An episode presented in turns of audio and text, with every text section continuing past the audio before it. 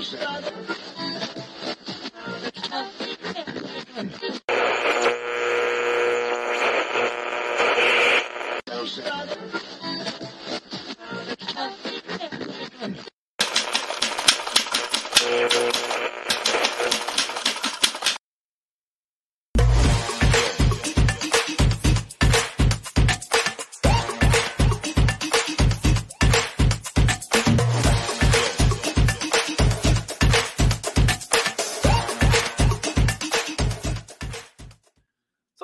Democráticas, começando mais um Giro das Ruas. Você não gosta da musiquinha da nossa abertura, o Arbex? Você, você não dança assim? Tá, tá, tá, é, eu prefiro o outro lá, todo... prefiro, prefiro o chorinho lá. Viu? Você prefere o chorinho, né? É um chorinho, chorinho. é um chorão, é, é um chorão. Arbex. Bom dia, gente. Tudo bom com vocês? Vocês estão acompanhando aí a nossa programação, começando agora mais um Giro das 11 ao vivo, 11 horas em ponto aqui.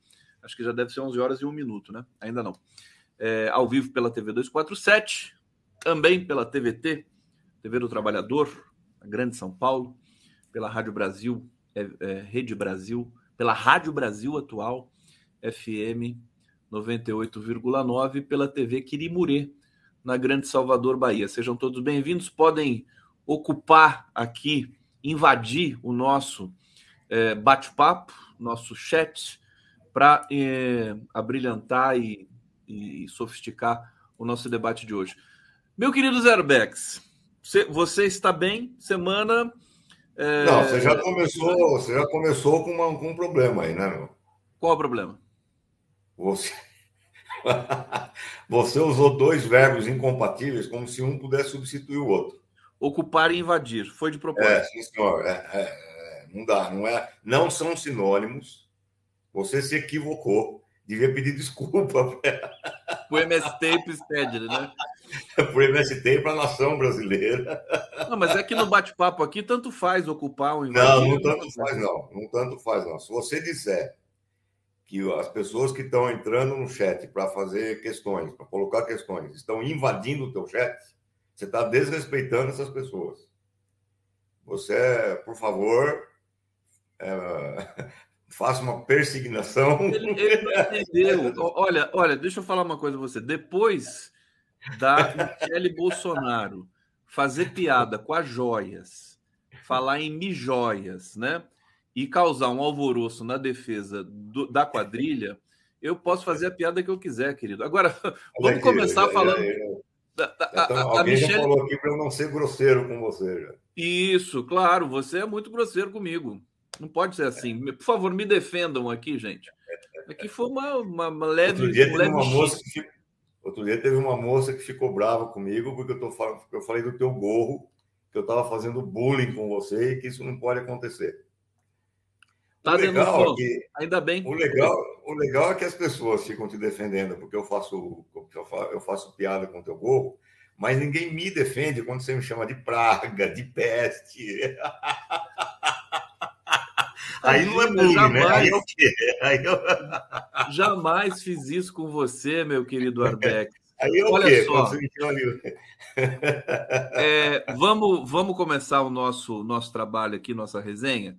Ficar aqui Sim. tumultuando o giro das Sim. 11. Sou um cara com experiência do Arbex, já, já teve com o Gorbachev. Aliás, você acabou de me falar que com o Gorbachev você também caiu na risada com ele? Ele não expulsou ah, não, você da, da, entrevista, não, nesse momento? É? Não, a porque... segurança dele não tirou você de perto? Não, de jeito nenhum. Os caras olharam, os caras olharam, o próprio Gorba ficou espantado. Chama o Gorbachev. É, o negócio é o seguinte: o, o, Gilberto Gil já dizia, a alegria é a prova dos nove. O grande filósofo Gilberto Gil, um dos grandes filósofos do Brasil contemporâneo. Verdade. Alegria. Eu sou um cara também que gosto muito da, da alegria. É... Quem se leva muito a sério não costuma ser muito muito brilhante, entendeu? Claro, não. Quem não, quem não, quem não tem o senso de ridículo, né, de si próprio, de em si geral, próprio, em geral perde, perde muita coisa na vida. É, o Arbex, vamos começar. Você, você tem uns temas que você quer comentar aqui. O salário do Neymar, por exemplo. A gente pode começar até por isso, né?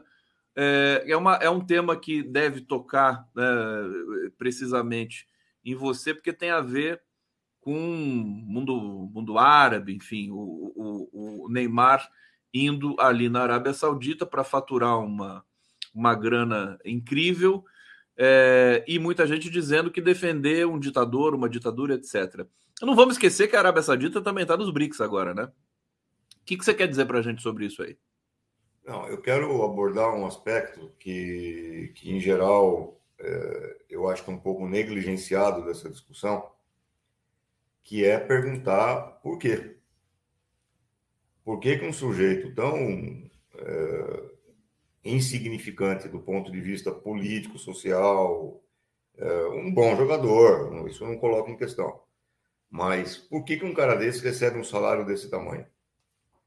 O que é que está em jogo aí? Quais são os mecanismos de dominação que estão sendo acionados aí? Isso é uma pergunta importante, porque nem Pelé, do alto da sua glória, recebeu salários que sequer podiam ser longínquamente ser comparados aos salários do Neymar. Garrincha, o Garrincha morreu pobre. Uh, um negócio. O, os grandes heróis do futebol é, brasileiro do, do, das décadas passadas, mas nem de longe chegaram perto daquilo que o, que o Neymar recebe. Ou que o Mbappé, ou o Cristiano Ronaldo. A pergunta é por quê? Da onde que vem isso daí? O que que o que está em jogo aí? Minha... Antes de você prosseguir, deixa eu só dizer o salário do Neymar aqui é 1 bilhão, é 1,7 bilhão de reais por ano, fora os benefícios. é, alguém calculou e dava um milhão por dia. Isso. Então, Exatamente. a pergunta é por quê? O que está em jogo aí?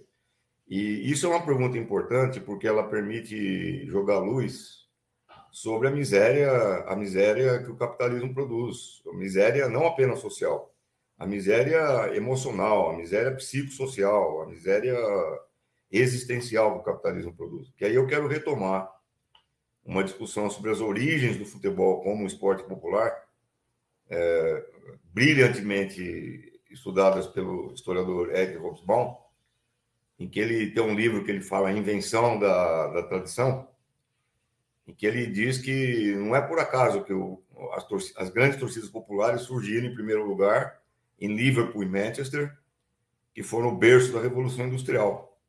É, por que justamente ali surgiram as primeiras grandes torcidas populares de, de futebol? Porque ali estavam concentrados, os, principalmente a juventude, que foi arrancada do campo, do meio rural, onde eles trabalhavam, é, para viver em grandes metrópoles que começavam a se formar sob a égide do capital, com uma vida brutalizada por 15 horas de trabalho diárias, por salários é, ridículos e por uma vida jogada no anonimato. Eles, é, no campo eles eram conhecidos, as famílias se conheciam, é, se, se relacionavam e etc e tal. Não estou aqui idealizando a vida no campo, não é isso, mas é que os caras foram arrancados do campo e jogados no inferno da cidade capitalista, e, e, ali eles perderam a identidade, viraram seres autômatos, é, fragmentados, solitários, sem amigos, perderam o sentido da, da própria existência. E aí vem o futebol e cria aquilo que o Hobsbawm qualifica como as identidades provisórias. Eles provisoriamente podiam criar uma identidade fictícia, no qual eles faziam parte de uma comunidade fictícia, que eram os torcedores de um determinado clube atrás de determinados símbolos, etc, etc e tal. E aí começa a projetar sobre os jogadores de futebol, sobre aquele clube, as suas esperanças, as suas frustrações, as suas raivas, os seus amores, as suas paixões, etc e tal. Cria-se uma religião laica, que é como o Hobsbawm chama o futebol, a religião laica do povo. Então, é, o, o, o, processo de, de, de, esse processo de solidão, de fragmentação da existência, de frustração, de perda de futuro, é, de, de, de, uma explosão à flor da pele, que foi criada pelo capital, só se exacerba, só aumenta, só se aprofunda com a evolução do próprio capitalismo. Quer dizer, hoje em dia, é, não é por acaso que uma das grandes epidemias que assola o mundo é a epidemia da solidão, a epidemia da depressão, a epidemia é, da, da, da, frustração. Quer dizer, então, e é isso também que explica, aliás, o caldo de cultura onde a extrema-direita a extrema-direita floresce, né? capturando a frustração e a raiva das pessoas. E é isso que explica o grande salário dos jogadores. Eles, eles são como seres de, uma, de um novo Olimpo, da, da religião laica que é o futebol. Então, eu costumo dizer que a nossa solidão pode ser medida pelo tamanho do salário do, do, do Neymar e dos seus jogadores.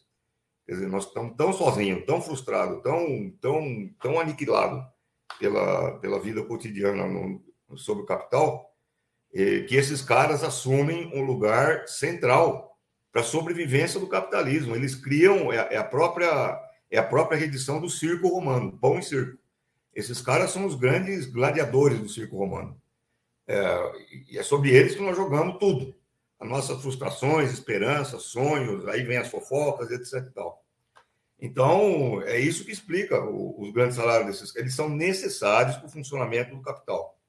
E estendendo um pouco mais esse conceito, isso aí se estende a todo mundo de celebridades. Por que, que o mundo das celebridades virou hoje em dia uma, uma uma, uma coqueluche? Por que, que virou obrigatório as fofocas sobre celebridades, etc. Cada vez mais. Alguém vai falar, sempre foi assim, sim, mas não nessas proporções.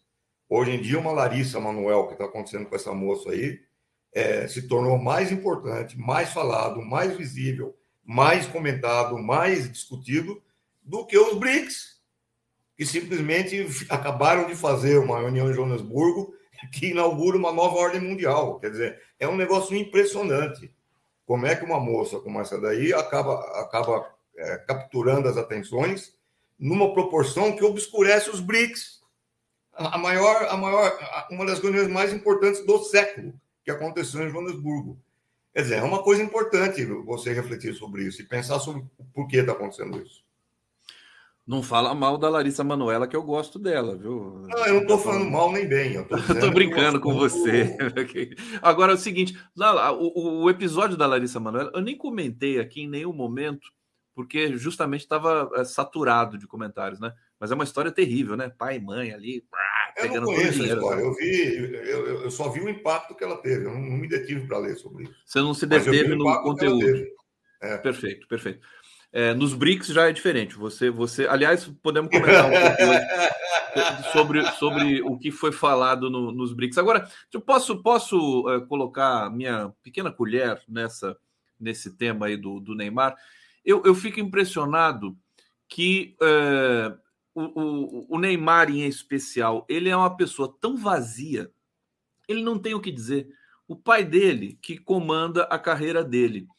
Eu nunca vi o Neymar falar ele tem um perfil no, no Instagram, tem acho que meio bilhão de, de pessoas seguindo ele.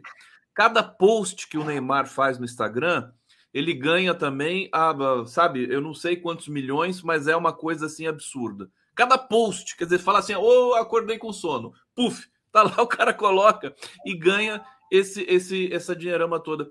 E vazio, vazio, não tem o que dizer. Eu acho que se ele tivesse o que dizer, não seria tão bilionário assim. É, e outra coisa, para completar, queria que você falasse um pouquinho sobre isso, sobre o vazio né, dessas celebridades. É, o Elon Musk faz parte um pouco também desse, desse sistema. Agora, a questão da lavagem de dinheiro, mas, mas não a lavagem tradicional, né?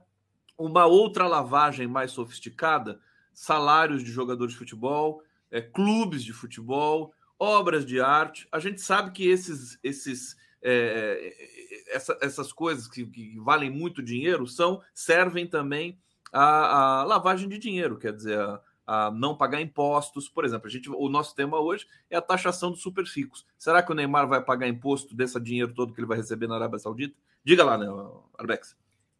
Não, primeiro, primeiro essa questão da, de não ter o que falar. Ué, o, o, quando que o Bolsonaro teve o que falar? Nunca. Tanto que quando começou a campanha eleitoral pra, em que ele teria que participar dos debates, lá de 2018, arrumaram a facada justamente para ele não ter o que falar, para ele ser dispensado dos debates.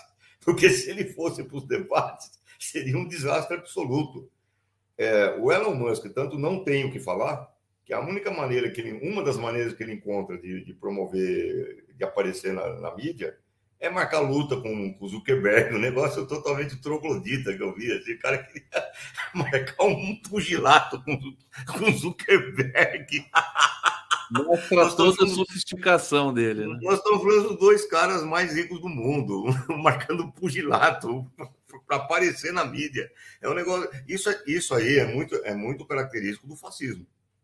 O fascismo nunca teve o que falar, o fascismo não tem o que dizer, o fascismo não tem argumentos, o fascismo cria factoides, e é por isso que o fascismo ele sempre procede por palavras de ordem, por lemas, que ele, se, que ele repete indefinidamente porque toda a sabedoria do fascismo, sabedoria entre um milhão de aspas, vamos deixar claro aqui, é, se resume a um conjunto de lemas que eles vão é, reproduzindo permanentemente, incessantemente, porque eles não têm o que falar. A única exceção dessa regra recente, que é o que mais me causa preocupação, e que eu já falei várias vezes dela aqui, é a Giorgia Meloni, que essa sim é uma líder fascista que tem um discurso extremamente articulado, muito boa, muito competente, e que hoje, não por acaso, é a grande expoente do fascismo europeu. Ela hoje fala em nome do fascismo europeu. Ela fala em nome de uma União Europeia fascista. É, mas é um dos casos raros de, de, de, de, um fascista que sabe articular bem o discurso e que sabe se, se manifestar bem.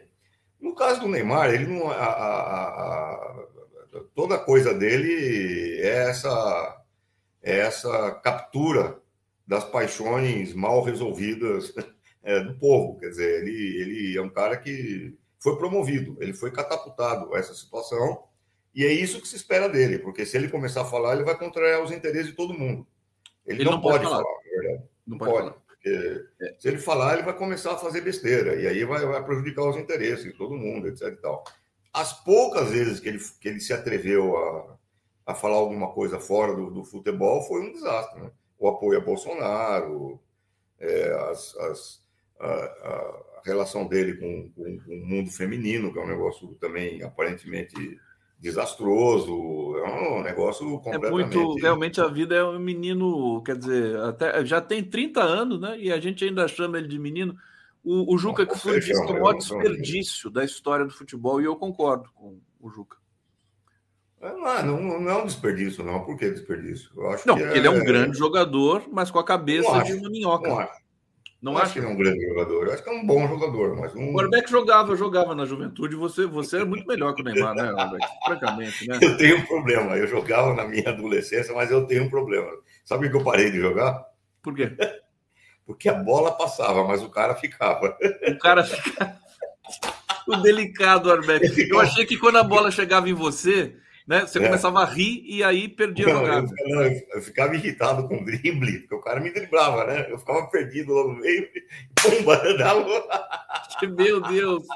Ah, esse é o Zé Olha, o, o, o Orion é. Ais está dizendo aqui: Viva Arbex, o inoxidável. Inoxidável, Bom, Arbex. Seja lá o que isso quer dizer. Mano.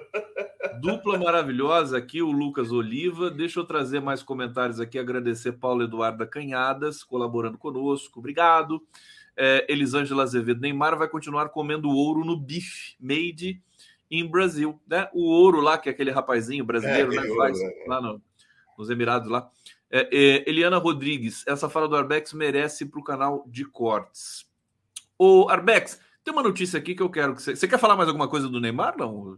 Já tá bom. Não, era isso, era só uma reflexão sobre o que, que faz. Uma reflexão. O, o Arbex, ele está.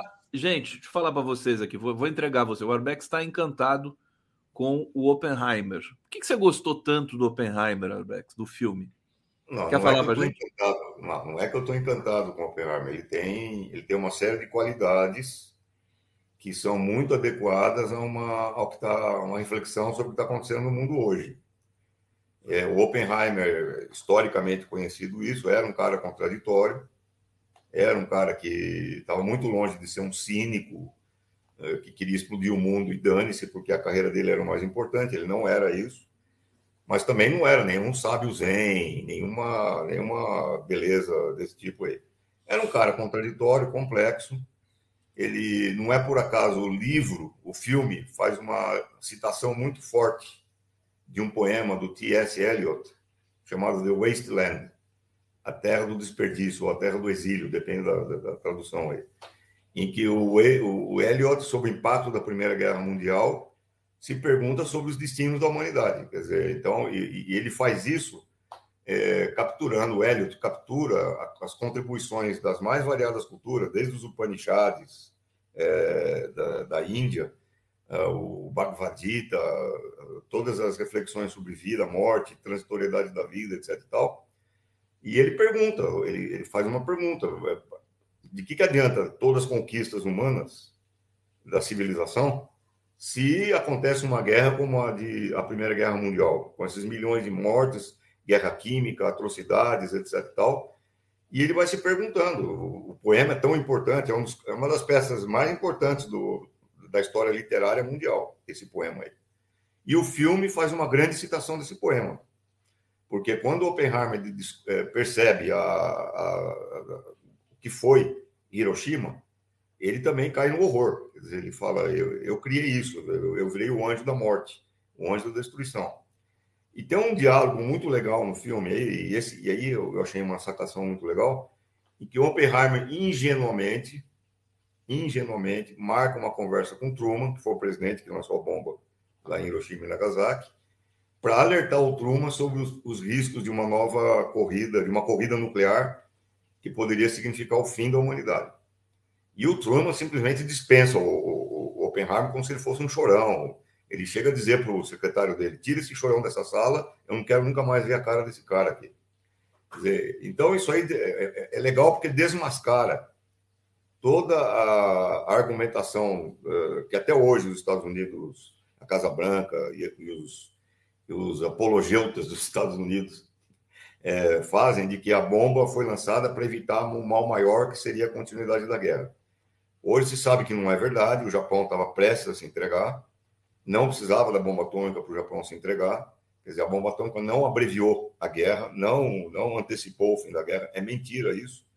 E quando o filme mostra a atitude do Truman de expulsar o Oppenheimer da sala, deixa muito claro isso. Os Estados Unidos fizeram, lançaram a bomba em nome da corrida com, com a União Soviética. Quer dizer, foi uma advertência para a União Soviética. Preparando a Guerra Fria, né? Preparando aquele. Não apenas para a Guerra Fria, na verdade, foi uma advertência ao Stalin, dizendo o seguinte: olha, se vocês tomarem o poder na França, ah, eh, na Itália eh, e na Grécia, é onde a resistência promovida pelo Partido Comunista na Segunda Guerra Mundial foi uma resistência que, que, que ganhou muito apoio da, da, massa, porque a massa via que quem estava resistindo ao nazismo eram os comunistas.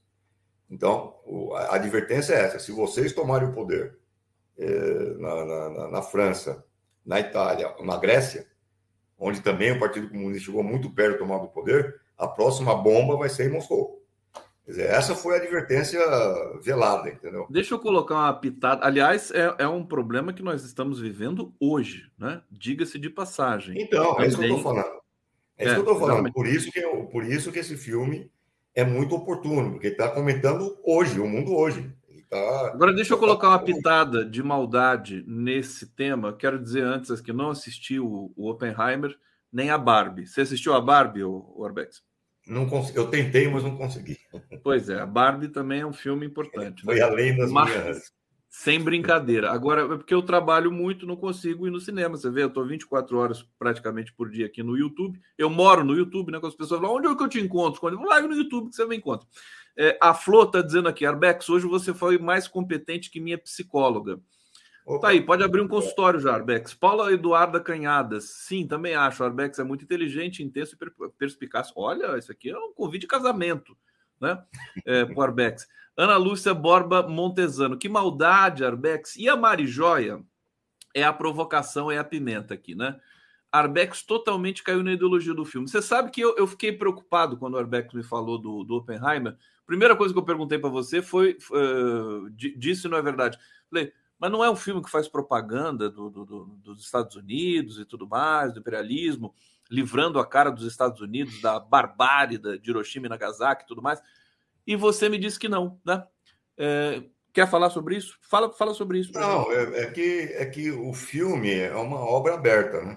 Então, cada um interpreta o filme da maneira que, que acha adequado. É, é, é, perfeitamente possível que eu tenha. Você, não, você é um dos que fala que a indústria de Hollywood é uma das maiores armas né, é, de, de, de controle de imperialismo do mundo. Você fala isso. E aí? Sim, claro, sempre. É, acontece que uma. Você deve saber disso, que uma boa obra de arte, mesmo quando ela é feita com uma intenção doutrinária, se ela é boa de fato, ela transcende as intenções do próprio autor, certo? Então. Ah, o Arbex acho... hoje aqui está gastando, hein, Arbex? Gastando o Humberto esse, Eco aqui. Eu acho que esse é o caso do é, Humberto Eco. Eu acho que é a obra aberta. Eu acho que esse é o próprio caso do, desse filme, como foi de 2001, Odisseia no Espaço, é, que foi feito em última instância para propagandear a indústria, a indústria da corrida armamentista e espacial, mas que era tão bom o filme, 2001, tão bom que que extrapolou as intenções do autor Transcendeu. E acabou, e acabou sendo ressignificado, que é um outro termo da moda. É uma ressignificação. No caso do Oppenheimer, ele tem algumas características que transcendem qualquer intenção propagandística. Por exemplo, as referências ao Eliot são referências fantásticas. E não apenas ao Eliot. No, no começo do filme, você vê obras do, do, do, do, Picasso, que é o cubismo, inaugurando a arte moderna. Você vê o Stravinsky, introduzindo a modernidade na, na, na, na, orquestra sinfônica. Você vê, são signos de um mundo em transformação é, da própria modernidade que está indagando qual vai ser o nosso destino. Isso daí transcende muito qualquer amarra ideológica, porque essa é uma pergunta legítima é, que deve ser feita por, por qualquer ser inteligente, qual é o nosso destino, e o que está reservado para a humanidade quando é a indústria, é, a indústria bélica o arsenal nuclear que está mandando nos destinos da ciência e do mundo. Então, hoje, quando você tem a ameaça da inteligência artificial, da robótica assumindo o lugar do ser humano, quando você vê a tecnologia de ponta sendo utilizada, mas ao mesmo tempo 800 milhões de pessoas passando fome e 4 bilhões de pessoas em situação de insegurança alimentar, a pergunta que você faz é aquela, aliás, que o Adorno fez depois da Segunda Guerra Mundial. Quando o Adorno diz o seguinte: depois de Auschwitz, tornou-se impossível fazer poesia. Claro. Claro que o Adorno não está falando da poesia de um ponto de vista técnico. Todo mundo sabe rimar lé com cré.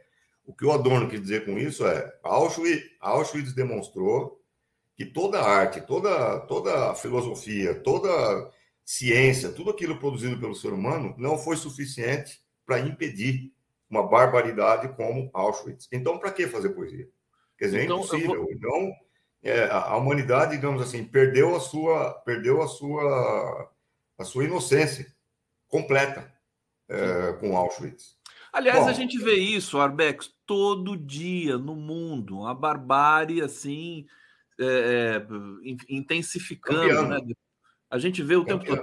Deixa eu, deixa eu levantar uma bola para você cortar, então, e, e, e, emendar nesse tema, que é justamente os BRICS. Quer dizer, é, a reunião dos BRICS pelo menos no discurso, aponta para a indecência que é esse mundo regido por esses pressupostos aí ultracapitalistas e neoliberais. E aí? Fala para gente. É, é o, o, problema é o seguinte, o, o, o Conde. Para responder a isso, basta você considerar aquilo que está acontecendo na Ucrânia. Nós acabamos de falar que Auschwitz foi a barbárie que, que, em que, que, mediante a qual a humanidade perdeu a sua inocência. O que restava da sua inocência? A humanidade é isso, ela produz Auschwitz. É... Bom, depois que a humanidade produziu Auschwitz, hoje você vê na Ucrânia um batalhão como o batalhão Azov sendo incorporado ao exército oficial da Ucrânia com bandeiras nazistas, com símbolos nazistas, com saudação nazista sendo que na Ucrânia foram assassinados 1 milhão e 500 mil judeus. Então, Deus do céu, o que, que é isso? Quando você tem um país que assassinou 1 milhão e 500 mil judeus na Segunda Guerra Mundial, incorporando ao exército oficial um batalhão com símbolos nazistas, com, com Auschwitz, os símbolos de Auschwitz são incorporados oficialmente ao exército da Ucrânia. E você tem uma mídia, uma mídia ocidental que fica enaltecendo a Ucrânia, que fica elogiando a Ucrânia, que fica apoiando a Ucrânia. O que, que é isso? É uma, é uma cena que eu nunca imaginei que fosse acontecer. E aí eu entendo muito bem, aí é que eu entendo o que o Marx quis dizer com socialismo ou barbárie. É, ou você tem uma ordem mundial em que o que está no centro dessa ordem é o ser humano, com toda a sua dignidade preservada, suas, os seus direitos preservados e etc, etc, ou que você vai ter uma regressão na história da humanidade. E essa regressão o Marx qualifica de barbárie. O que é essa regressão? Quando você tem uma situação em que você tem um determinado sistema instalado e nem esse sistema é derrotado, quer dizer, o capitalismo, nem o capitalismo é derrotado, nem esse sistema consegue dar uma outra saída para a humanidade.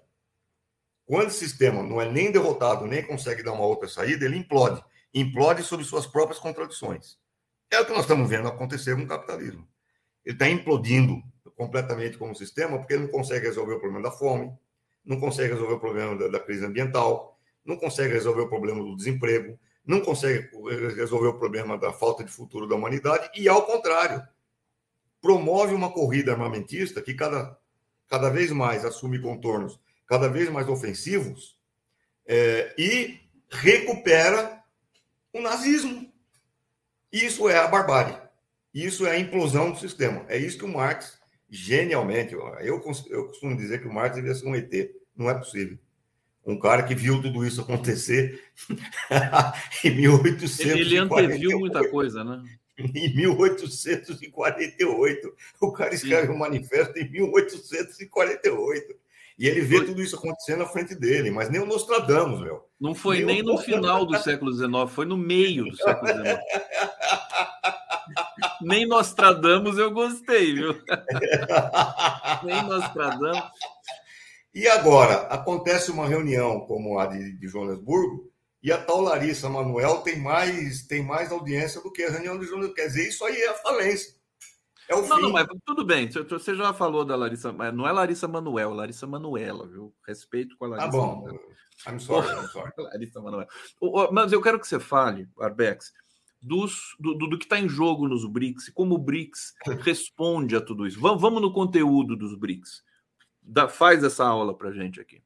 É importante. Bom, os BRICS, em primeiro lugar, ele coloca uma questão que é de, de natureza de uma natureza, vamos dizer, não apenas geopolítica, mas cultural fundamental, que é ele coloca, recoloca a África no mapa das nações que devem ser ouvidas e que devem ser respeitadas e que devem ser cultivadas e que devem ser é, consideradas parceiras no processo de desenvolvimento global. E isso, para começo de conversa, o fato de dar visibilidade para a África, num contexto que não é colonial, é anticolonial, e que trata os países africanos em condições de igualdade, só isso daí, só isso daí, já teria marcado a reunião de Joanesburgo como um tremendo um sucesso. Uma reversão do, do processo, do processo colonial é, dos últimos 500 anos. Só isso daí. É só comparar Joanesburgo, por exemplo, com um, o grande rei Leopoldo da Bélgica, ou com aquilo que a, que a França faz até hoje com, com as ex-colônias, que mantém o dinheiro das ex-colônias sob controle francês. Quer dizer, é só comparar isso com essa postura para se verificar a importância que teve Joanesburgo. Segundo lugar, Joanesburgo aponta também para a desdolarização do mundo. Quer dizer, isso daí é uma bomba atômica, uma bomba atômica é, no colo do capitalismo, como eu disse outro dia, é, porque isso o Trump fez uma afirmação com a qual eu concordo, uma das poucas afirmações que o Trump fez ultimamente eu concordo, em que ele diz que se o dólar deixar de ser a moeda é, fiduciária internacional, seja, a moeda universal, a moeda de troca universal, isso vai equivaler a uma derrota numa guerra mundial. E ele completa a pior derrota que os Estados Unidos sofreram nos últimos 200 anos. Dizer, então, e por quê? Porque, claro, quando você tem um controle da moeda do mundo, você controla as transações comerciais do mundo. Você tem o poder de emitir ou não mais moeda. É só você dar uma ordem, a Casa, a casa da Moeda dos Estados Unidos emite mais dólar. E ela, ela controla o fluxo de dólares no planeta. Quando você tem uma reunião com Johannesburgo dizendo, não, chega, nós não vamos mais nos, nos, nos referenciar no dólar, isso é uma bomba atômica no, no, no colo da, da, da, do, do capital. Apenas por isso. E, em terceiro lugar, o fato de que você abre uma nova via de diálogo. Aí muita gente vai dizer, não, mas a, a China é um país, é um país é, despótico, a Rússia é um país despótico, não sei o que, não sei o que, não sei o que. Não vou nem entrar nesse mérito. Eu só digo o seguinte: é melhor você ter dois polos, pelo menos, para negociar as reivindicações, do que ter só um. É melhor você ter duas. É o que o Getúlio Vargas fez na, é, nos anos 30, 40, quando ele, uma hora ele acenava para o nazismo, e aí vinham os, os Estados Unidos, corriam para satisfazer as reivindicações do Getúlio Vargas. Aí ele acenava para o capitalismo, o, as Alemanha, a Alemanha ampliava as concessões que ela ia fazer para o Brasil. E esse jogo aí, tudo aí. Perigoso isso. É um jogo, é um jogo perigoso. Eu não estou entrando no mérito. Eu estou entrando, estou dizendo o seguinte: enquanto você tem dois polos, é possível negociar entre os dois. Quando você só tem um, você não negocia nada. Você é escravo daquele um e acabou. Cala a boca e aceita o que aquele um vai, vai, te, vai te impor. Então, nesse, nesse sentido, o fato de você estar criando um outro polo de negociação, um outro polo de, de, de poder, é, já amplia as possibilidades de um desenvolvimento positivo. Amplia, não quer dizer que garante, quer dizer que amplia. E, finalmente, falar que os Estados Unidos são democráticos, enquanto que o Putin, a, Rússia e, o, e a China são despóticos, é uma piada. Porque não me parece. É o que a imprensa que a China... brasileira, brasileira faz de dia, de tarde e de noite. Não me parece que foi a China que lançou a bomba atômica sobre Hiroshima, que foi a Rússia que lançou a bomba atômica sobre Hiroshima. Não me parece que foi a China que invadiu o Iraque em 2003 e matou um milhão de civis, um milhão de civis, a pretexto de, de, de, de destruir as armas de destruição em massa do Saddam Hussein, que nunca foram encontradas, ou seja, uma mentira. Não me parece que foi a China nem a Rússia que mataram 4 milhões de camponeses é, mulheres, crianças, idosos no Laos, Vietnã e Camboja. Quer dizer, quem é, na verdade, o despótico aí? Eu quero saber isso daí. Porque essa babaquice me enche o saco também. Eles não gostam de ficar acusando China e, e, e Rússia de serem despóticos. Enquanto nós, ocidentais, europeus e dos Estados Unidos, somos, somos, somos o quê? Democratas do mundo livre? Ah, vá, vá plantar quiabo em qualquer lugar, porque você não conhece história, só um negócio desse. Isso me enche o saco, essa, essa, essa acusação.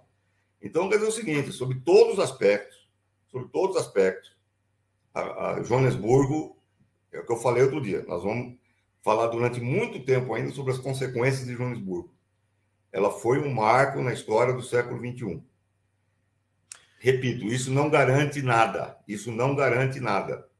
Isso não garante que vai ser vitorioso, não garante que o capitalismo vai ser derrotado, não garante que o imperialismo vai deixar de existir, não garante porra nenhuma garante que nós entramos numa nova fase da ordem mundial extremamente necessária. Porque se continuar do jeito que está, nós vamos ver a continuação da destruição ambiental, aumento da fome, do desemprego e etc, etc, etc. É isso que Quase eu dizer sobre irrefreável, né? Quase que é. algo que a história empurra para que aconteça independentemente de vontade política de X ou de Y. Carlos Eduardo Lessa está dizendo aqui: foram 20 milhões, foram mortos Exato. 20 milhões de russos. Exato. 20 Exato. milhões de russos na Segunda Guerra, né? É, Elizabeth Coutinho, não sei qual a posição que Israel tomou nessa guerra, gostaria de saber. Segura aí, Arbex, a gente está terminando. Eu vou fazer uma última pergunta para você, agradecendo aqui Elizabeth Coutinho. Nelson Roberto de Oliveira, bom dia, Conde Arbex. Eu quero perguntar, Arbex, é verdade que a atual geração de japoneses não reconhece o episódio da bomba atômica? É, é verdade isso, Arbex? Agora. Sim, tem um documentário que mostra chuva, chuva negra. Mostra exatamente isso. É. A juventude então... em Hiroshima, a juventude em Hiroshima perdeu a memória da bomba. Perdeu a memória da bomba. Por isso que é importante, é. nós temos também essa operação memória, que é justamente devolver simbolicamente o mandato a Dilma Rousseff, que foi golpeada. Mas não vai dar tempo da gente falar sobre isso. Eu só quero assim, você tem dois minutinhos, um minuto, Arbex, para falar. É, o, o, que mais os céticos é, dizem sobre a reunião dos BRICS, aqueles que acham que a reunião dos BRICS é, é um perigo e tudo mais para o próprio Brasil e etc., é que os Estados Unidos vão responder violentamente a isso. É, um minuto para você falar sobre essa, essa questão. Claro. Se a gente ficar quietinho, bonzinho, se ajoelhar, rezar para os Estados Unidos, pedir para Deus iluminar o Biden, pedir para Deus iluminar a Casa Branca. Aí os Estados Unidos vão ficar mansinho, bonitinho, não vão fazer nada com ninguém. Isso é uma piada. Isso não se sustenta. Isso não tem a menor possibilidade de ser uma argumentação séria. É, os Estados Unidos vão ficar bravos por causa do BRICS. Os Estados Unidos eles vão retalhar, eles, eles podem inclusive deflagrar outra guerra pelo mundo. Eles podem fazer o que eles quiserem, porque eles são o império do mundo, eles são hoje o centro do império. E eles só são o centro do império porque o BRICS não surgiu antes.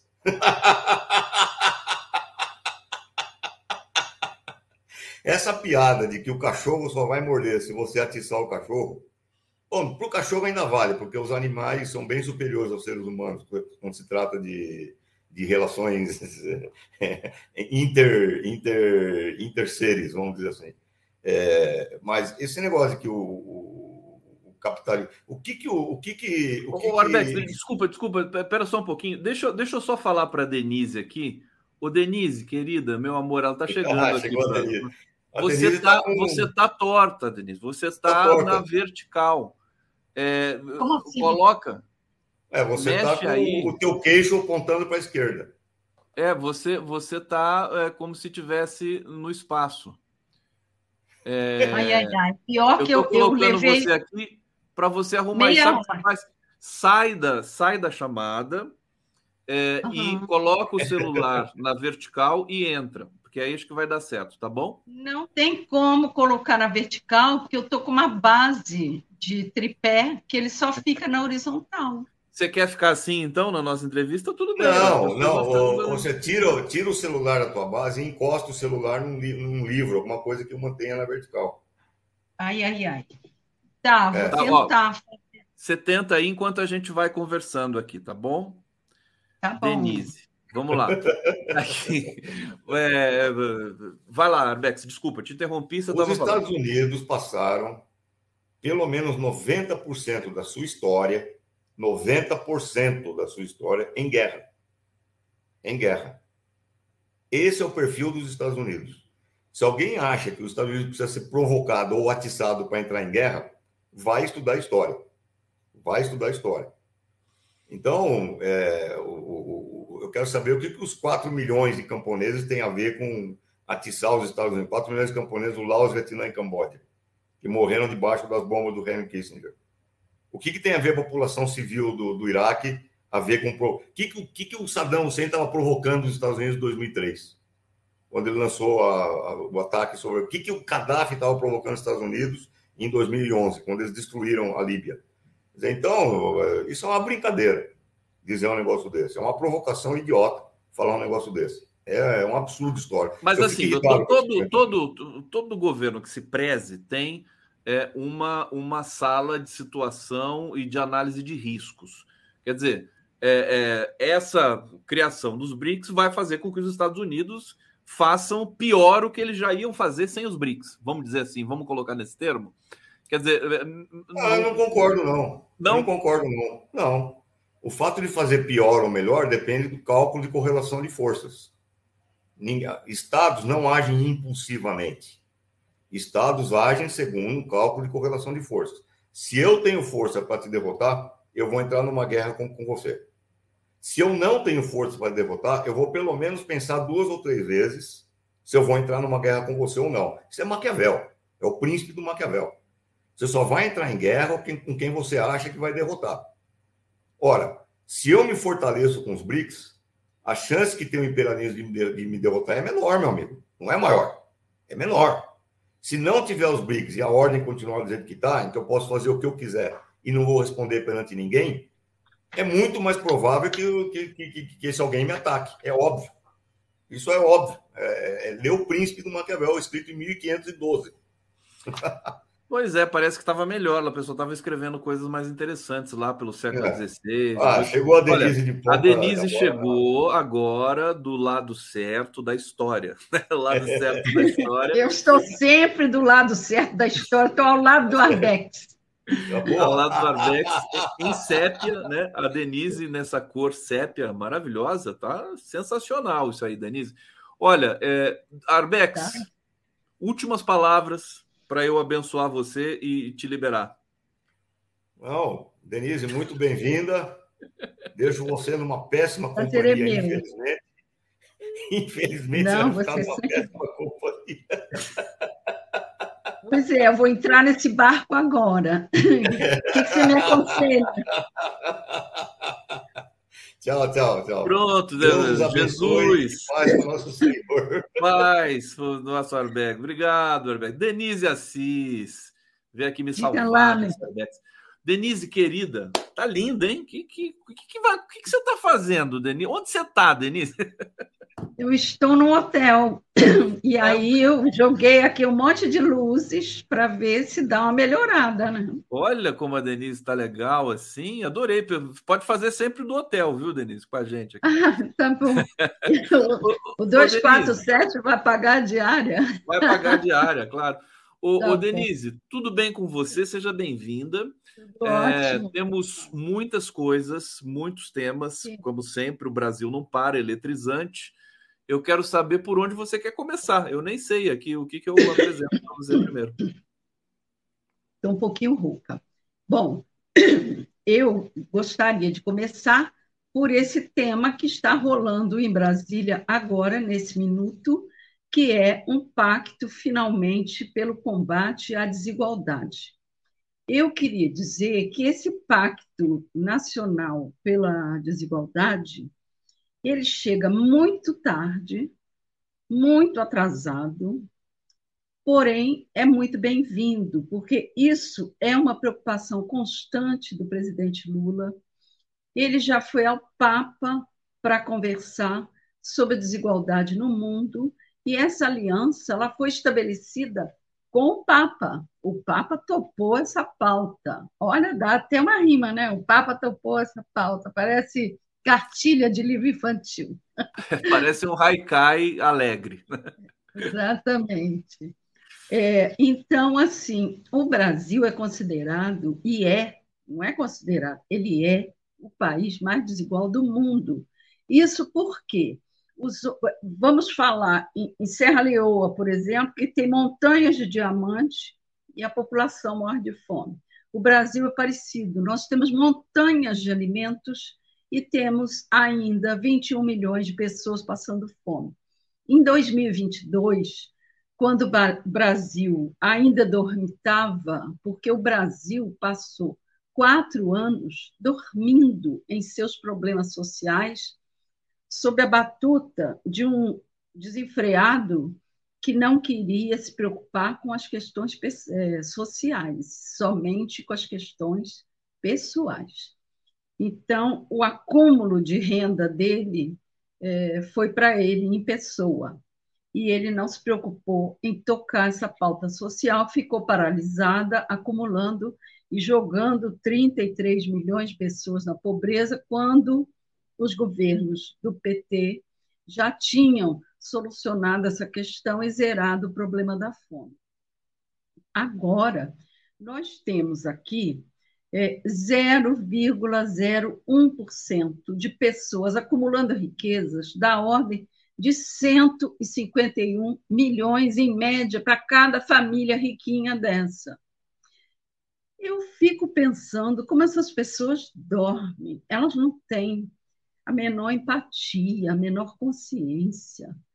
São pessoas que vão, às vezes, para a TV e fazem discursos demagógicos, quando, na verdade, elas não arredam uma palha para reduzir isso. Você sabe que os 10% mais ricos obtêm rendimento médio 15 vezes maior do que 40% da população toda. Isso é um escândalo, isso é condenar um país à morte, sendo que nós temos essa riqueza, essa pujança é, em termos minerais, em termos de alimentos, isso é inadmissível. Então, esse pacto que está sendo feito hoje entre empresários, governo, municípios, estados e entes dos movimentos sociais, ele chega com urgência, com atraso, mas em boa hora, porque nós precisamos realmente de um governo progressista para se engajar nessa pauta.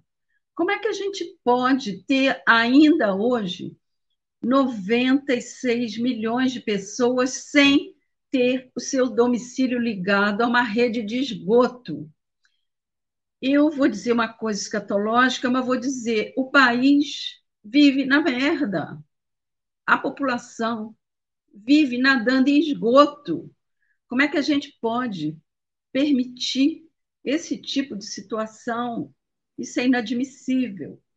Nós temos 7,6 milhões de brasileiros que vivem com renda de 150 reais por mês.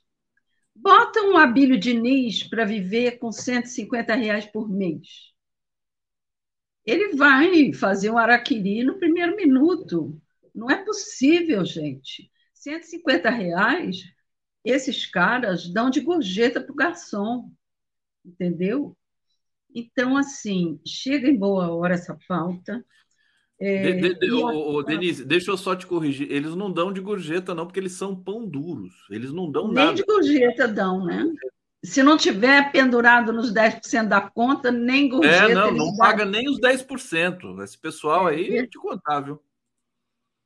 Esses dados que eu estou citando são do Observatório Brasileiro da Desigualdade. Agora, pasme, o Centro Brasileiro de Análise e Planejamento, que é o SEBRAP, aquele think tank do, do Fernando Henrique, do Armínio Fraga, tem números ainda mais agudos. E essas pessoas continuam com o discurso, né, como veio há pouco tempo o Armínio Fraga em público, é, falar contra a, a, essa taxação aos mais ricos. Então, assim, como não taxar, como Boulos exemplificou muito bem, que o cara que tem uma moto para fazer entrega do iFood é, pague o IPVA e o seu Abílio Diniz e sua turma, e o Armínio Fraga, continuem voando em helicópteros que não pagam IPVA, e lanchas e iates que não pagam um tostão de imposto.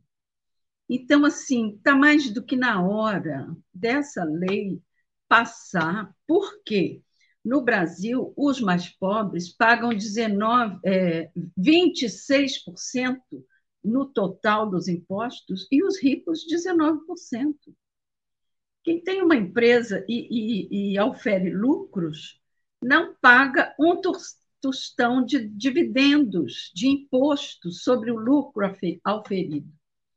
Então, assim, a gente se esguela, a classe média sustém nos ombros esse país, pagando rios de imposto, eu, você e todos nós que estamos ali na classe média, pagamos todos os impostos em, em nível altíssimo para sustentar essa turma que no inverno vai esquiar.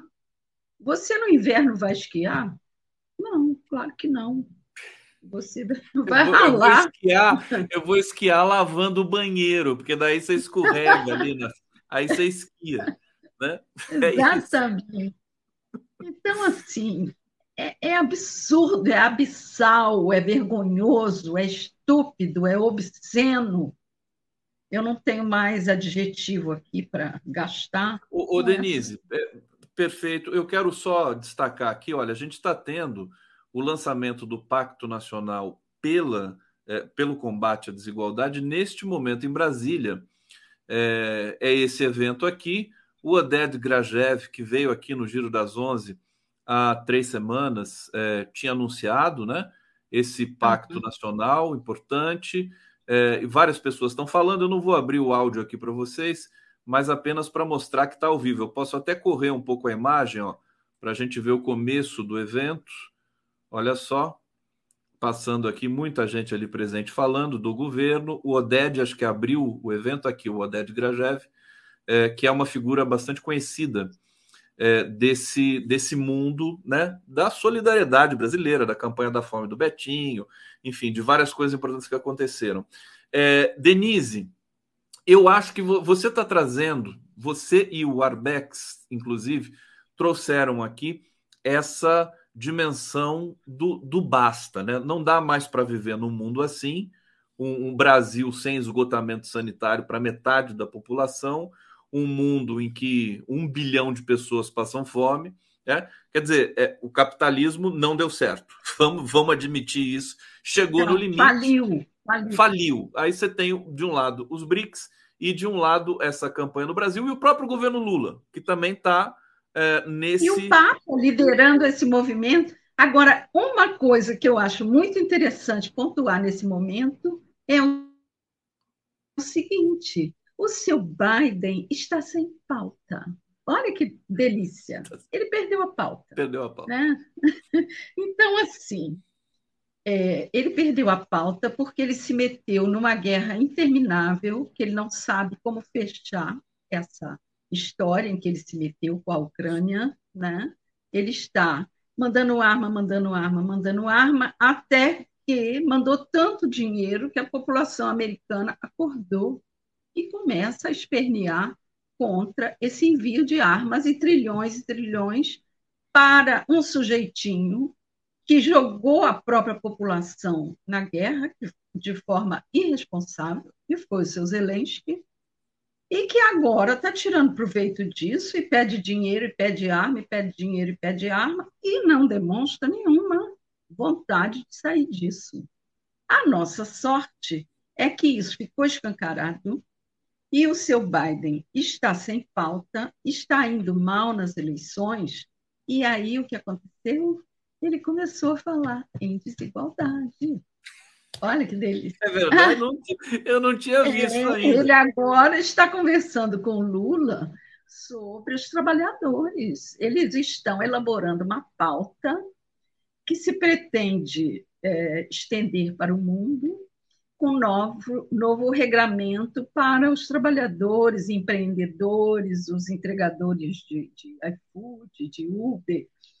Então, eu estou achando isso muito interessante que ele, sem pauta, venha guindar um líder de um país em desenvolvimento para dar o braço e ficar bem na fita. Então, além da nossa vitória dos BRICS, que foi uma revolução, uma guerra muito maior do que da Ucrânia, sem dar um tiro sequer.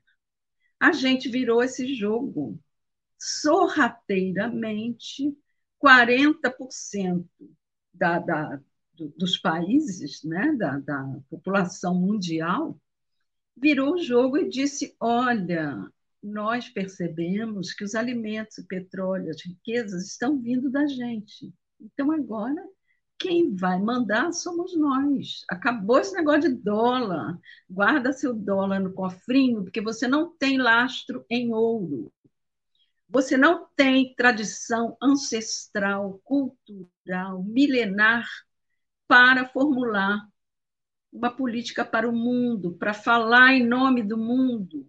Então, quem tem essa cultura milenar estão todos do BRICS: é o Irã, é a China, é a Rússia, é a Ásia, enfim, a África.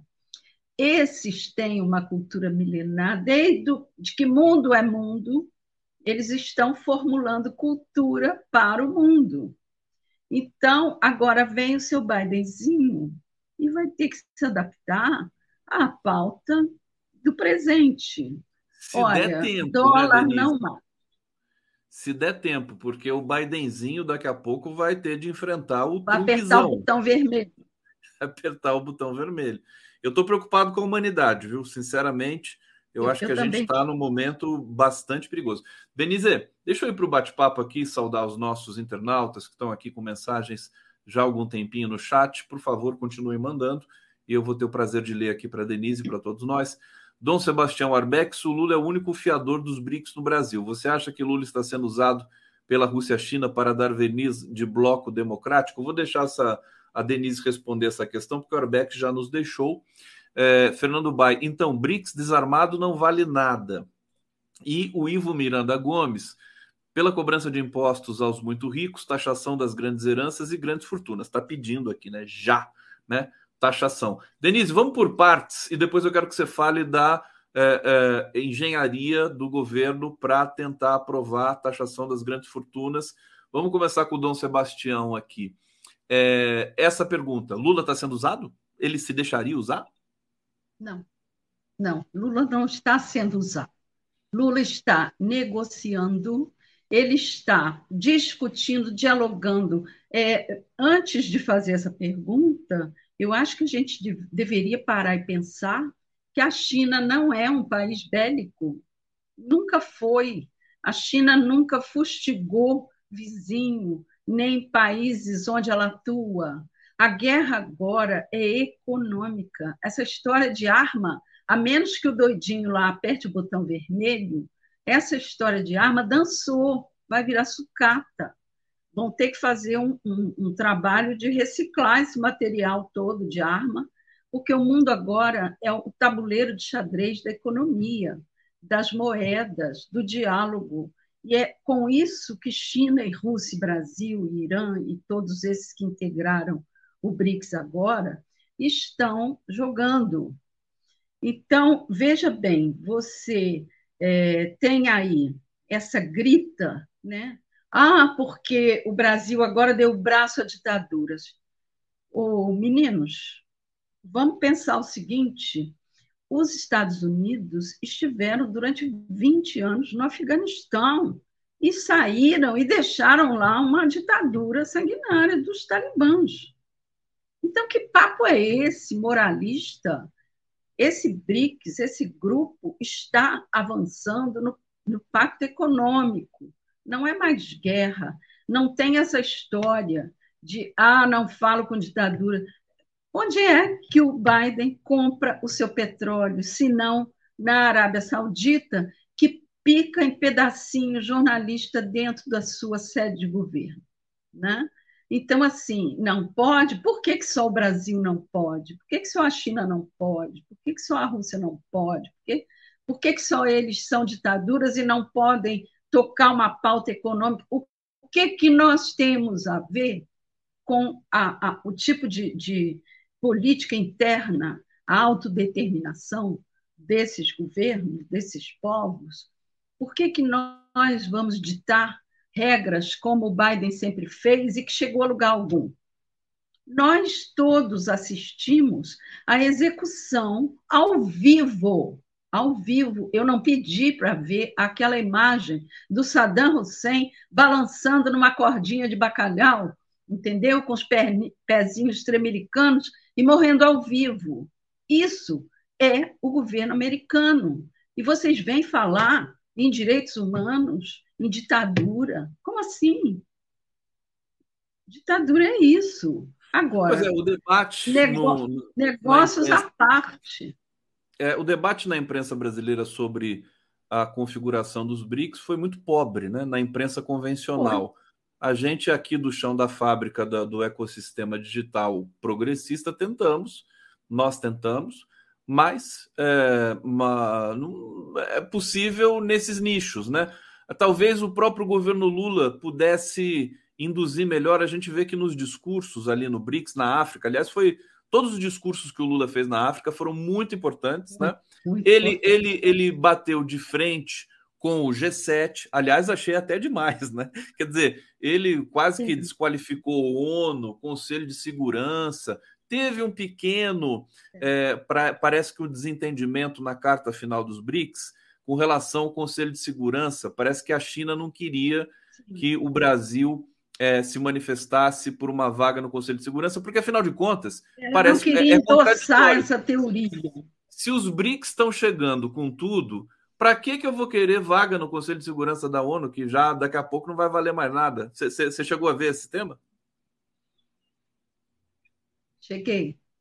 Eu acho isso também, que o Lula pesou a mão. Agora, pesou a mão no sentido de ficar cavando essa vaga, concordo com você, não tem sentido ficar é, fazendo birra para integrar um conselho de um órgão que ele mesmo diz que precisa reform ser reformulado, e eu concordo. Porque esses tratados, que nem Bretton Woods, é, Conselho de Segurança, tudo isso veio no bojo da Guerra Fria, do pós-guerra. Então, nós já é, como eu costumo dizer, demos cinco cambalhotas, oito cambalhotas, e, e, e, o mundo é outro. Nós não podemos mais ter esse tipo de regramento, porque dá margem, inclusive, àquela coisa falsa de invadir o Iraque com base numa denúncia de armas químicas que não se configurou. Agora também pode ter sido malandragem desse Lulão, viu? O Lula, Lula é malandro, né? É. Porque é, é, pedir vaga no Conselho de Segurança, no, no, no, no púlpito dos BRICS, na ONU, é, é, é, é, como, é como fazer um elogio à ONU, né? Só que é, é, é, como se o Lula fizesse o jogo ambíguo, né? Falar, desse uma assopradinha também no sistema, no G7, na ONU. É, e, e tipo, por isso que a China ficou. Porque a, tem que segurar a China também, né, Denise? A China é, pode. A China é mega, né? né? Pode vir com muito apetite. Eu acho que é só o Lula parar de, de querer o vaga no Conselho de Segurança da ONU para a ONU dar a vaga no Conselho de Segurança para o Brasil.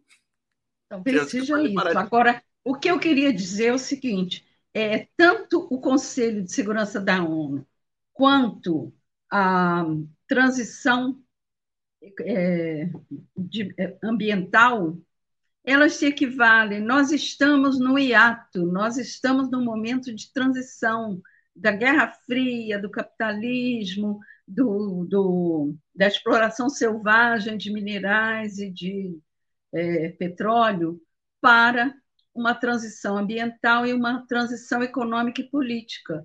Se a gente não entender isso, nós não vamos ter calma para fazer essa transição. Então, eu acho que o Lula ainda está jogando com o Conselho da ONU, porque ele entende mais do que nós que nós temos que fazer essa transição. E para ter importância nessa transição, ele precisa estar aceito entre os grandões do Conselho da ONU. É, da mesma forma que ele entende que lá na margem equatorial nós precisamos retirar aquele petróleo, porque a Exxon está lá é, com o mapinha do nosso petróleo na mão, explorando para a Guiana. Daqui a pouco, eles resvalam um tubinho e chupam o nosso petróleo. E por que não explorarmos e é, injetar mais grana na nossa economia a bordo de um petróleo que é nosso? Né? É, aí vão dizer, ai, mas o acidente na foz do Amazonas. Gente, nós temos a maior tecnologia de exploração de águas profundas do mundo. O Brasil pesquisou essa tecnologia de forma pioneira. Então, assim, nós temos uma, uma tecnologia nesse, nessa área, nesse setor, que nos permite arriscar que nós nunca vimos um acidente desastroso de petróleo por nossa culpa nas nossas águas profundas, nunca. Os nossos acidentes aqui têm a ver com intrusões que vêm de fora jogar óleo aqui. É, vaz, grandes vazamentos de Petrobras a gente não assistiu. É, né, aquele desastre daquela imagem de passarinho pintado de piche nunca ocorreu sob a nossa responsabilidade. Então, vamos confiar que nós estamos desenvolvendo, ao mesmo tempo que a proposta da exploração, uma tecnologia que vai nos permitir evitar esses acidentes. E um acidente a 500 quilômetros da costa. Então, assim, vamos confiar na nossa ciência, na nossa tecnologia, nos investimentos.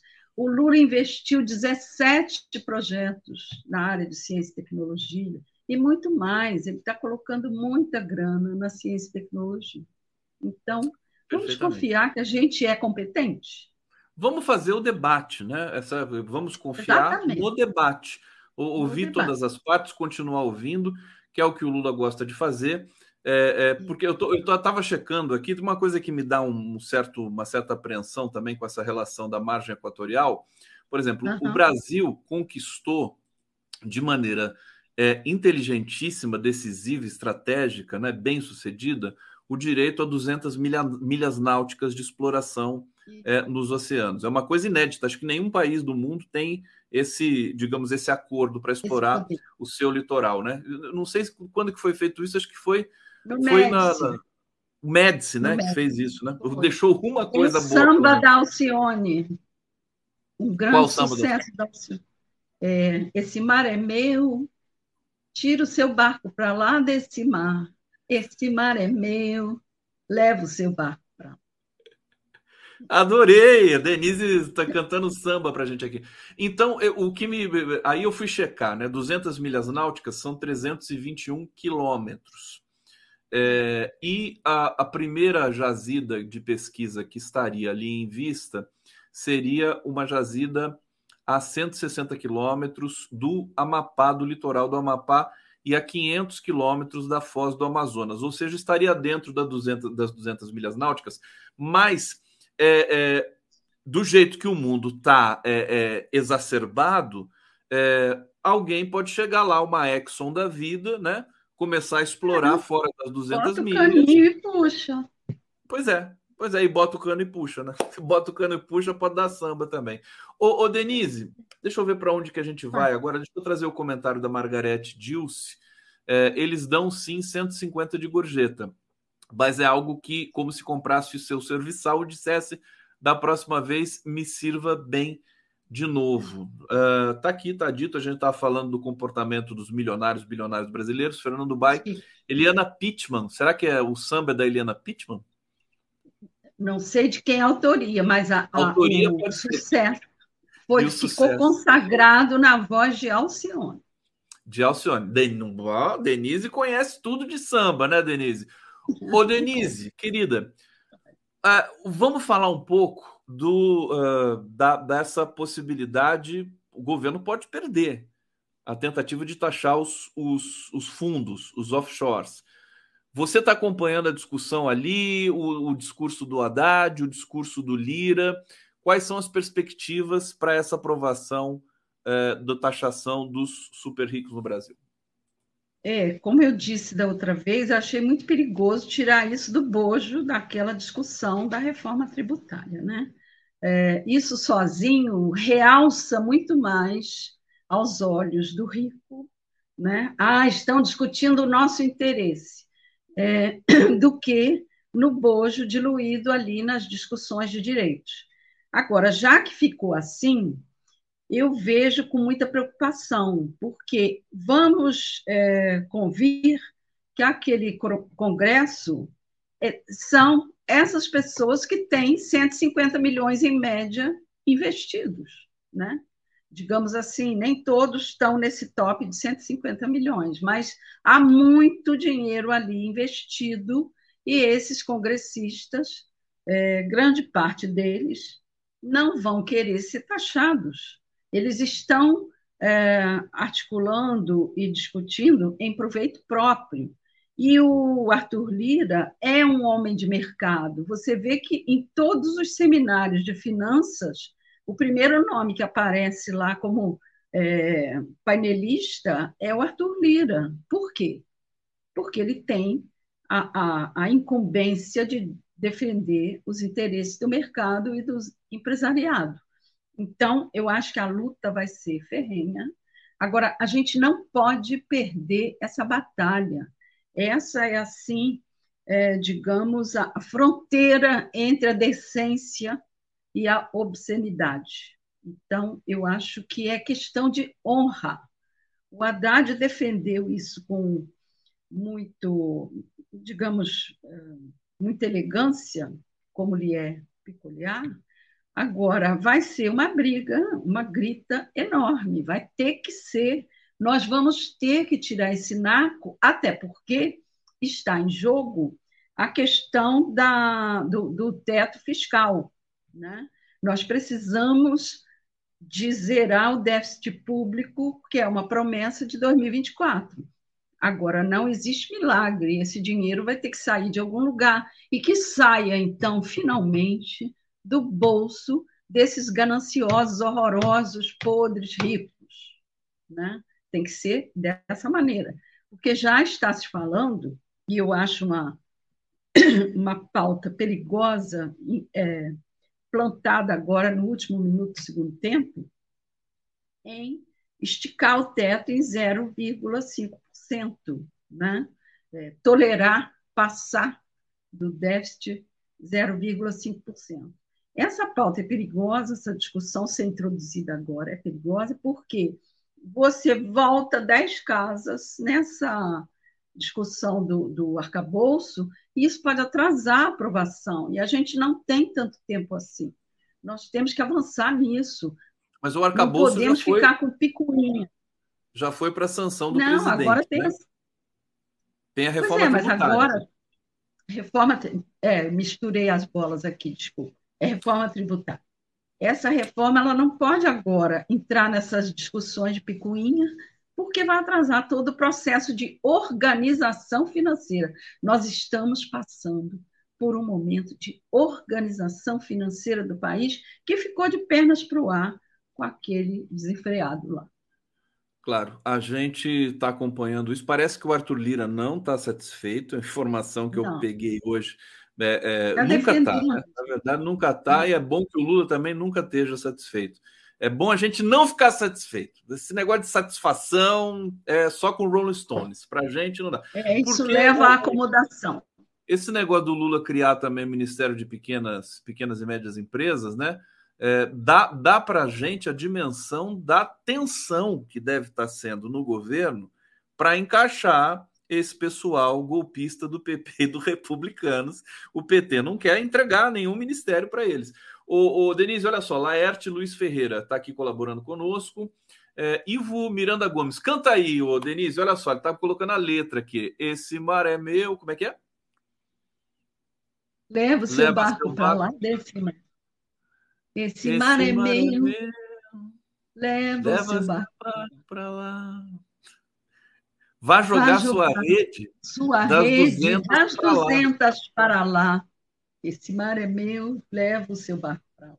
É Ivo Miranda Gomes trazendo aqui, então, a letra desse samba da Eliana Pittman, consagrado na voz da Alcione, da Marrom. É isso, né? O, o Denise, deixa eu ver para onde a gente vai. O Adilson está aqui também dizendo: Arthur Lira, garoto de recado do André Esteves. Exatamente Sobre essa amarração, amarração do governo ali, é, o Lula ainda cadenciando, quer dizer, eles não, não ganharam ministérios ainda, o Fufuca e o outro lá, quer dizer, olha, vou te contar, viu? Tá demorando, Tem né? vergonha de ter um ministro com esse nome. Imagina lá fora é, excelência, Fufuca, esse aqui é o nosso ministro Fufuca. Tadinho, é bonitinho. É uma coisa é. fofa. Devia dar o Ministério das Crianças para ele, né? Com vocês, é. o ministro Fufuca. E aí, Parece. Denise? Desculpa, eu ia dizer uma coisa horrível. Não vou falar muito. Parece, não parece, tá, gente? Cuidado com não. isso. Mas, enfim, é, essa, essa negociação ah, já teve momentos ali que o, o Arthur Lira jura de amor com Haddad, mas o amor acaba imediatamente quando começa a interferir interesses ali das elites, né? Total. E hoje está tendo uma saia justa pelo seguinte: é, o Lula tem uma agenda com o Wellington Dias, que é o ex-governador do Piauí, que é o nosso ministro do Desenvolvimento Social, para finalmente descascar esse abacaxi Acontece que o Lula tem também uma viagem para o Piauí. Eu imagino que seja constrangedor chegar no Piauí nesse momento, com agenda com Elton Dias, para dizer: sinto muito, vou ter que fatiar o seu bolo. E aí, 77% de piauienses que gritaram Lula lá vão receber um Lula que tirou poder do governador que eles adoram. Então, eu estou achando esse momento um tanto ou quanto saia justa. O Lula gosta de provocar também, né? Vamos, ele vamos gosta de viver ele tá... perigosamente. Ele gosta de viver perigosamente para impor respeito, né? Porque se você ficar acuado, né? Eles aí que eles vão para cima mesmo. Ele tem mais, acho que aqui para o Piauí mesmo. É, e dá um calor ali na, nas, nas demandas do Arthur Lira. Denise, você é, tinha comentado comigo aqui Aco acordam do Mauro Cid, acordam ou acordão? O que, que é? Acordão. Acordão. Acordão. É, o que está no horizonte é uma coisa do Mauro Cid? Altamente vergonhosa. Nós tivemos aquela série de encontros do Randolph, da Elisiane Gama, do Arthur Maia, com esse generalzão, o, o Tomás Paiva. Acontece que o Tomás Paiva ele faz um discurso para agradar a torcida. Não, precisamos punir, precisamos limpar a imagem das Forças Armadas. Porém, ele vai até a página 2, porque o que, que ele quer? Ele quer que puna até a patente de tenente-coronel. O acordo é o seguinte: entrega o Bolsonaro, entrega o Mauro Cid para tamponar daí para mais, para o alto, entendeu? É, emperra no Mauro Cid, para aí, não vai além. O que o, o, esse Tomás Paiva andou falando né, é que as investigações estão atrapalhando as, a imagem das Forças Armadas. Aí eu teria para dizer para esse general Tomás que o que atrapalha a imagem das Forças Armadas é o seu é, pendor para cometer crimes. Então, assim, o discurso dele é do crime para frente, é do crime para lá.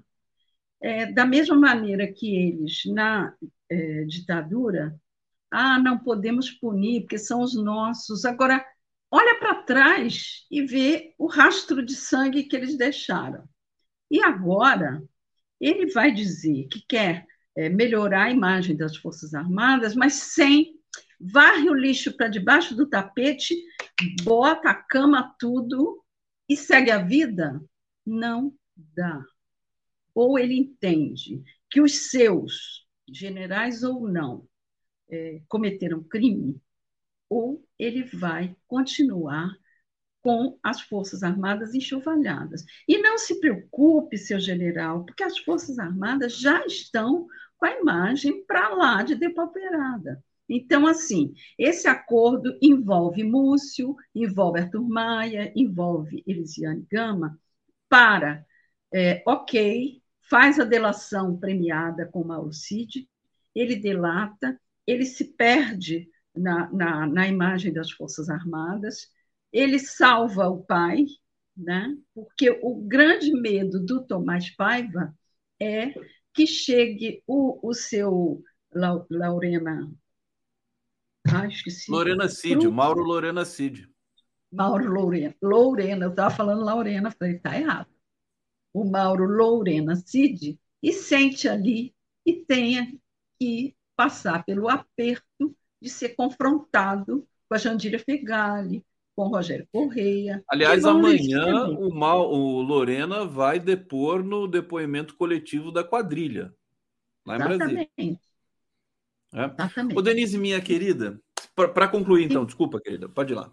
Não, não, então é isso. Eles, eles vão. É, o que o, o Tomás conversou com eles foi o seguinte: tem que tirar dessa pauta de depoimentos o Paulo Sérgio, que recebeu o Delgatti e que elaborou um questionáriozinho contra as urnas eletrônicas, juntamente com o Delgatti, tem que tirar o, o Marcos Freire Gomes, que tolerou os acampamentos e toda aquela bagunça, tem que tirar o Mauro Lorena e tem que tirar o, o Arruda. Agora, eu te pergunto, Conde, quando o Arruda colocou aqueles blindados na porta do quartel, aquelas armas poderosas viradas para aquela multidão, ele tinha a intenção de atirar, porque o que ele ia matar eram brasileiros.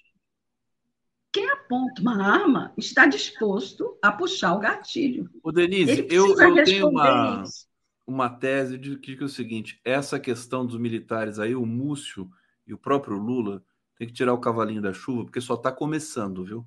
Se, se, a Polícia Federal, se deixarem a Polícia Federal investigar, vai voar pena de general.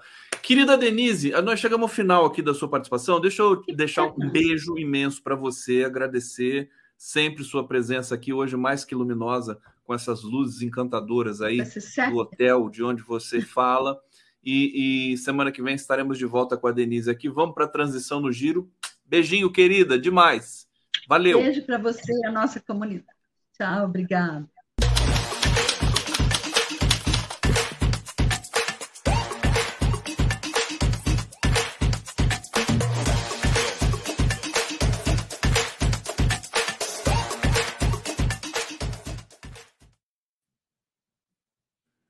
Jorge Folena chegando aqui no nosso Giro das Onze. Está combinando os nossos fundos hoje. O meu fundo é Chroma Key e o seu Chromali. Né? O seu não tem Chroma.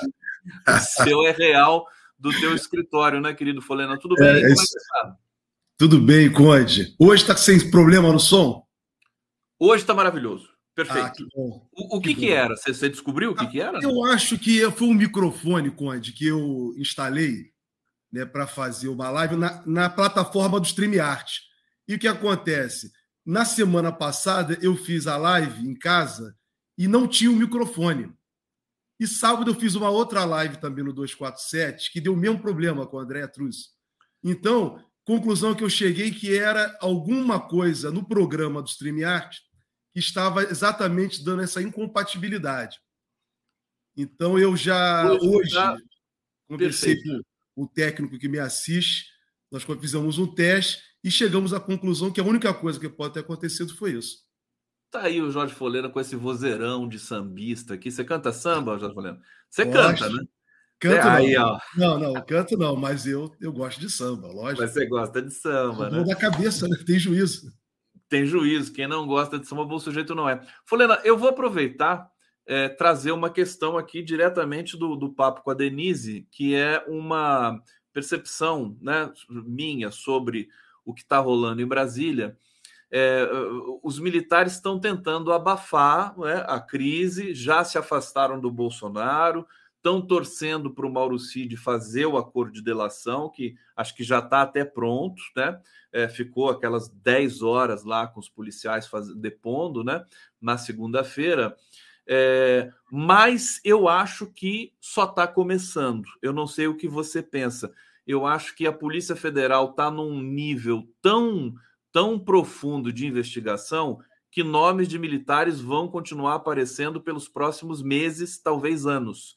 O que, que você pensa sobre isso? Ô, Conde, eu estava escutando a Denise falar, vi também você, né? Eu estou de acordo contigo, não é só agora. Né? A CPI da Covid né, desmontou os militares no Ministério da, da Saúde, que aquilo não foi a, não foi à frente. O, o Aras não deixou ir adiante. Eram militares, né? muitos militares que foram acusados de corrupção em venda de vacina. Né? E o ministro da Saúde era um general do Exército que estava nativo que era o Pazuello. Né? Então, eu, eu, a ligação dos militares com o Bolsonaro, com as, na semana passada nós falamos sobre isso, temos falado sucessivamente, foi péssima para as Forças Armadas, mas, por outro lado, foi bom para a democracia brasileira, porque ela possibilitou né, que acabasse com o mito do militar, né, da pessoa correta, que os militares estariam acima de todos, são as pessoas que não praticam nada de errado, só os civis é que cometem equívocos. Qualquer pessoa comete equívoco. Qualquer pessoa né, na sociedade, isso é normal que aconteça, infelizmente. Mas né, esse, essa união com o Bolsonaro possibilitou isso, acabou o mito, que os militares eram melhores do que os civis, que eles poderiam governar o Brasil né, de uma forma que pudesse levar o Brasil adiante. E o governo do Bolsonaro foi um fracasso. Digo por quê? Apesar dele ter corrompido o processo eleitoral, né, e tendo fazer o que ele fez, ele só conseguiu ter a margem de votos que ele teve diante de um processo nunca existente na história do país de utilização da máquina pública.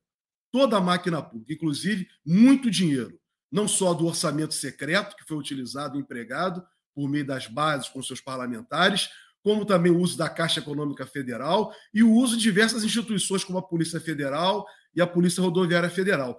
Mas, o Conde, o Bolsonaro conseguiu ter essa quantidade de votos em razão disso. Então, os militares se associaram a eles, permitiram que acontecesse isso.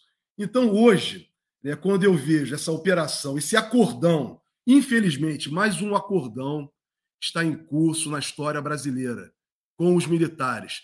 Na virada da democracia, de, em 85 a 88, esse acordão foi feito e os militares não foram punidos. Foi mantida a lei de anistia, né, que anistiou os militares e não deveriam ter sido anistiados. Eles não deveriam ter sido anistiados. E fizeram que isso prevalecesse, inclusive com decisão, infelizmente, do Supremo Tribunal Federal, que precisa rever urgentemente o seu entendimento com relação à lei de anistia diante dos crimes da ditadura. Muito bem, esse foi um acordão. Agora, Conde, está em curso outro acordão infelizmente. E nesse acordão, né, continua a GLO, a garantia da lei da ordem, que possibilita que eles possam achar que são os tutores da nação, que eles são, são os, o poder moderador da nação. Então, é, eu acho que essa ação que o Múcio tem conduzido, né, eu até entendo, eu compreendo o presidente Lula, Conde. Né, o presidente Lula tem uma percepção política muito grande. Né, compreendo que a, a pressão política né, é muito forte. Os militares fizeram isso né, na, na, quando eles perderam na passagem do regime, da ditadura para a democracia. Imagina agora, em que eles voltaram, né, colocaram as garras de fora, mas eles, o Conde, se os, se os militares quisessem de fato né, buscar uma neutralidade, buscar uma, uma correção democrática, eles já teriam punido, independentemente dos crimes praticados por militares, que tem que responder na justiça comum, como está acontecendo, mas eles também já teriam punido dentro da, das fileiras do militarismo, que é baseado né, com base na hierarquia e na disciplina, já teriam feito, tomado medidas, Conde. Nunca tomaram. Não tomaram e não tomarão, porque eles se protegem. É uma corporação que se protege. E essa ação, agora, essa operação abafa, abafa, em curso na CPI, em curso contra o governo do presidente Lula, inclusive com o Múcio semana passada, infelizmente não tivemos tempo para comentar contigo, né, dizendo que o erro do 8 de janeiro foi não ter sido convocado uma garantia da lei da ordem, o Múcio desafiou o presidente da República. Porque não foi isso que o presidente Lula fez. O presidente Lula não fez garantia da lei da ordem. Ele fez uma intervenção intervenção na segurança, na segurança pública do Distrito Federal. E foi muito bem sucedido. Não chamou militar para resolver o problema. Agora, quando vem o ministro da Defesa dizer que deveria, o que faltou para evitar o 8 de janeiro foi uma garantia da lei da ordem, a meu juízo, ele tá, estaria desafiando o presidente da República. Então, esse é o papel do Múcio. O papel do Múcio é, é, é responder, né, ser o porta-voz dos militares diante de um governo democrático, popular e progressista, que é o governo do presidente Lula. Toda vez que o Múcio fala, morre um gatinho no mundo, você sabia, Fulano? Toda vez que ele fala, algo se desestabiliza, né? No sentido de que ele fala muita besteira, lamentavelmente. É, o Paulo Henrique Franco está dizendo aqui, queridos, o PT vai entregar, vai é, menos entregar a Caixa Econômica Federal de porteira fechada. Olha, essa mudança está por ocorrer, né? É, vai ser uma aliada do Arthur Lira. O Lula vai tirar a Rita Serrano, que era funcionária de carreira da Caixa, mas é, é, é, muitos dizem que assim o atenuante para esse para essa entrega da caixa, né, aspas, é que é uma mulher. É, a gente vai, vai comentar isso ao longo da nossa programação. Deixa eu seguir aqui o nosso roteiro com o meu querido Jorge Folena. Maria Noemi está dizendo aqui: esse acordão está acontecendo, Folena e Conde, porque nós, o povo, não estamos nas ruas para exigir que se faça justiça contra os desmandos das Forças Armadas eu acho que a, as coisas estão acontecendo. O acordão, a meu ver, não vai lograr êxito. Acho que não, não tem como. Já vou explicar para vocês e vamos ouvir o Folena sobre isso, que também é uma questão que eu, que eu proponho aqui para o Folena. Vicente Chaves, triste constatar que nossas Forças Armadas estão sempre prontas e armadas contra o Estado brasileiro, prontos para golpes, porém só não tomaram o poder em 8, só não tomaram, né, o poder em 8 de janeiro porque Lula não deu a GLO. Folena, é, um, uma notícia de hoje que, digamos, ela vai contra a ideia de que existe esse acordão é que o governo finalizou uma proposta para proibir militar em cargo político e é, mirar, digamos, a neutralidade das Forças Armadas. O que você tem a dizer a respeito desse, dessa iniciativa do governo Lula? Será que vai dar? o, o Conde, essa proposta que os militares querem. Foi isso que o Múcio apresentou. Que é o contrário ah, é? do. Que Exatamente. Que Essa, esse é o encaminhamento do Múcio. O Múcio está desde de fevereiro e março fazendo esse encaminhamento, fazendo um enfrentamento, na verdade, ao, à proposta de emenda à Constituição do Carlos Zaratini. Mas isso seria do... positivo, né? Não, não, vamos lá. A proposta do Carlos Zaratini envolve isso, esse encaminhamento do Múcio, tirar os militares né, da vida política, mas também estaria acabar com a GLO. tirar a garantia da lei da ordem do artigo 142. Vale lembrar, Conde, que os fascistas, durante todo o período do governo Bolsonaro, empunharam a Constituição com base no artigo 142. Eles é que falavam que existia um poder moderador, eles que pediam garantia da lei da ordem. Então, agora, Conde, em que na história republicana não há nenhum precedente nesse sentido, dos militares estarem tão fracos politicamente, era hora de se tirar da Constituição brasileira exatamente a garantia da lei da ordem do artigo 142. Só isso. E também impedir, como o Múcio está propondo, que militares possam participar da vida política, não ter associação sindical. Essas coisas são óbvias. Não deveria militar jamais ter participado. O Pazuello, o Ramos, jamais deveriam ter. Em um governo democrático, civil, jamais isso aconteceria. Jamais. Como um ministro da Defesa, no caso brasileiro, né, como fez o Michel Temer, né, foi o Temer que inaugurou isso e o Bolsonaro depois ratificou. Né, voltamos para trás. Foi colocar um militar na frente do Ministério da Defesa. O papel de um civil no Ministério da Defesa, quando o Fernando Henrique Cardoso né, propôs alteração constitucional né, para acabar com os ministérios da Marinha, da Aeronáutica, do Exército da Aeronáutica e criar o Ministério da Defesa, foi exatamente para que, que os militares não fossem mais bater na porta, diretamente na porta do presidente da República. Acabar com isso. Então você teria agora um civil que faria ali né, exatamente esse meio de campo né? Então, o Michel Temer colocou os militares né, de novo lá no Ministério da Defesa e o Bolsonaro também. Então, Conde, quero dizer para você que é, quando eu falo que o acordão está em curso, inclusive com essa proposta do Múcio. Essa proposta do Múcio, que eles estão falando de neutralidade das Forças Armadas, né? É, isso é uma coisa que, num, num regime democrático, Conde, jamais passa na cabeça de alguém militar dá um pio. Se militar dá um pio, eu me recordo de Macron, que é um liberal, ultraliberal no governo francês, assim que assumiu o governo, lá um general lá francês fez uma crítica ao governo. Macron imediatamente levou para reserva esse general. O general não tem que ficar falando sobre vida política do país. O lugar de general é ficar no quartel, cuidando, preparando o país, a defesa do país. A defesa do país contra ameaças estrangeiras, não ser empregado em garantia da lei da ordem contra o povo brasileiro. Tudo se chama militar no país. Nós civis temos capacidade para isso. Inclusive, essa semana vi o ministro Flávio Dino. É a primeira crítica que eu vou fazer ao Flávio Dino, que eu gosto demais. Demais. Tenho admiração profunda por ele. Mas eu vi um Twitter do Flávio Dino, eu acompanho, ele dizendo não, que os militares nos ajudaram lá no combate dos garimpeiros, né, lá na Amazônia, na questão de terras na Amazônia invasão de terras indígenas. Conde, olha, enquanto nós continuarmos com essa, com essa mentalidade de achar que militar tem que ajudar nesse tipo de ação, nós estamos dando margem para que eles possam interferir politicamente na vida do país. Isso não é papel de militar, isso é papel da polícia, da polícia, da Força Nacional de Segurança, que se crie, como Flávio Dino propôs, uma guarda nacional.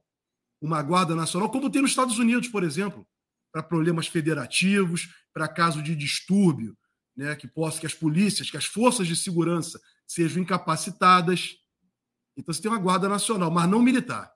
Ô, Folena, vamos, vamos então só é, reiterar uma, um ponto que você destacou, que é o seguinte: quer dizer, essa, esse, essa iniciativa do governo de proibir militar em cargo político, você disse que é a iniciativa do Múcio, é, do projeto do Carlos Aratini e que daí tira a, a, também a questão da GLO, que no projeto do Zaratini original é, propunha a, a, redação, uma nova redação para esse artigo, ou retirar o artigo? Você lembra? Não, não, é, é não, não. Ele é uma nova redação para o artigo 142, excluindo a parte final em que diz que os militares seriam convocados para garantia da lei e da ordem por qualquer dos poderes tirar essa garantia da lei da ordem. Isso tem que sair da Constituição. Agora, o que eu queria dizer aqui para o público, para você, Folhano, e te perguntar também se você é, é, concorda com essa leitura, se a gente pressionar, se a opinião pública pressionar, como nós pressionamos em outros momentos, o governo recua. Se a gente pressionar para respeitar o projeto do Zaratini, e eu acho que é mais urgente do que nunca. Não vamos deixar o Múcio descaracterizar o projeto do Carlos Zaratini, né, Folena? Sim. O, o Conde, eu já tive é, oportunidade de estar debatendo com o Carlos Zaratini duas vezes sobre esse tema. Um foi no dia 31 de março, na OAB, aqui do Rio de Janeiro, no qual nós fizemos um seminário para tratar de defesa da democracia contra a ditadura, exatamente no 31 de março. E o Zaratini foi um dos participantes e apresentou, eh, debateu essa questão do, da proposta dele de emenda à Constituição. Agora, mais recentemente, em junho ou julho, eu, nós convidamos ele no, no, no SOS Brasil Soberano para participar de um debate conosco no Soberania em Debate, e que era exatamente a questão né, dessa proposta de fim da, da, da, garantia da lei da ordem do projeto dele. Para te ser sincero, o que eu, eu vejo é o seguinte: há uma pressão muito grande por parte do governo, por parte do governo, do governo, presidente Lula, para que não faça né, esse projeto do Zaratini vá adiante. Então não vamos tocar nisso, porque isso é vespeiro. É isso que eu tenho sentido. Mas, na verdade, Conte, cabe à sociedade civil, como você falou, e nós temos feito isso aqui, você tem né, dado possibilidade para debater isso constantemente aqui. Eu já falei isso umas três ou quatro vezes com você aqui no Giro das Onze. Né? A sociedade civil tem que colocar isso com muita clareza e primeiro entender o que é garantia da lei da ordem, como que surgiu, como isso tem sido empregado. E a melhor forma né, de demonstração de, de, de demonstração do emprego da garantia da lei da ordem foi durante o governo de Bolsonaro. A extrema-direita usando a garantia da lei da ordem para pedir intervenção militar na democracia. Ou seja, essa visão que dá, que dá uma suposta, suposto poder moderador que não existe para os militares, uma ficção, isso tem que acabar. Então a hora política é agora. O Constituinte de 87, 88 perdeu a oportunidade.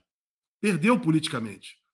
Na época isso foi debatido e eles tiveram que retroagir. E o Ulisses Guimarães encontrou como saída permitir que outros poderes, no caso o legislativo e o judiciário, também pudessem convocar a garantia da lei da ordem. Mas, na verdade, ali se debateu acabar com a garantia da lei da ordem. Agora, com tudo que tem acontecido no país, que nós verificamos, com a atuação direta de militares, com a atuação direta da extrema-direita pedindo militar, a hora era agora. Os militares estão fracos. A democracia brasileira está sobrevivendo. Então, para fortalecer essa democracia, nada contra os militares, Conde. Não temos nada contra os militares. Mas tirar da Constituição brasileira esse dispositivo. Não basta apenas proibir que militares possam atuar nos governos. Isso é pouco. Isso também não deveria nunca ter ocorrido. Papel de militar, volta a dizer, é cuidar da defesa do país em caso de ameaça estrangeira. Só isso. Então nós temos que estar atuando sim, você tem razão. Jorge Folena aqui no Giro das 11, estamos aqui encaminhando para o nosso bloco final. 12, meio-dia e 42, dá pra, dá, temos muita, muita coisa para conversar ainda aqui. Eu quero falar do marco temporal, Folena. Você é um estudioso desse tema. É, é. Nós vamos ter a retomada, se não me engano, hoje, da votação do marco temporal, ou hoje ou amanhã, é, Brasília, assim, com muitas questões nesses, nesses próximos dias. E eu queria saber de você, da sua expectativa. Acho que é, é, é hora até para você nos atualizar sobre o, o, o efeito Zanin, né? É, qual, como é que você leu esse episódio é, em que setores da esquerda ficaram chocados ali com os primeiros votos do Zanin é, e a perspectiva de isso, inclusive, é, é, afetar a próxima indicação do Lula para o STF. Folena. O, o começar pelo Zani. Tá? Nós aqui, no Giro das Onze, né, apoiamos e defendemos a, a indicação do ministro Zanin para o Supremo Tribunal Federal, diante da qualidade né, que ele apresentou na advocacia dele, da atuação dele, principalmente na defesa do maior caso né, jurídico da história do país, que foi a prisão, o processamento do presidente Lula o indevido processamento do presidente Lula, promovido pela Lava Jato e forças estrangeiras. Muito bem. Então, é, isso é uma coisa. Outra coisa com relação ao Zanin, eu acho que ainda é muito cedo para nós fazermos uma avaliação agora para dizer que o Zanin é isso ou aquilo. sinceramente, eu, eu não me sinto ainda capacitado de fazer uma crítica. Por primeiro que ele está chegando no tribunal, ele está pegando esses julgamentos em andamento, ele já se manifestou, independentemente dele é, não ter tido uma posição que se esperava por parte dos movimentos sociais, mas não é a hora ainda para fazer uma crítica à pessoa dele e ao presidente Lula, porque na verdade, ao fazerem crítica ao presidente Lula, o que estão fazendo, o Lula, ao Zanin, na verdade, peço desculpas, estão fazendo uma crítica né, ao presidente Lula e fazendo pressão sobre o presidente Lula.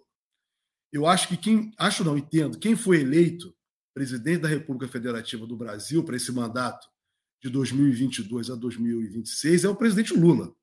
Ele que vai escolher, com a experiência dele, com a capacidade dele, as pessoas que vão né, ser indicadas para os cargos que ele pode indicar para, para tribunais, que precisam ser referendados pelo, pelo Supremo Tribunal Federal.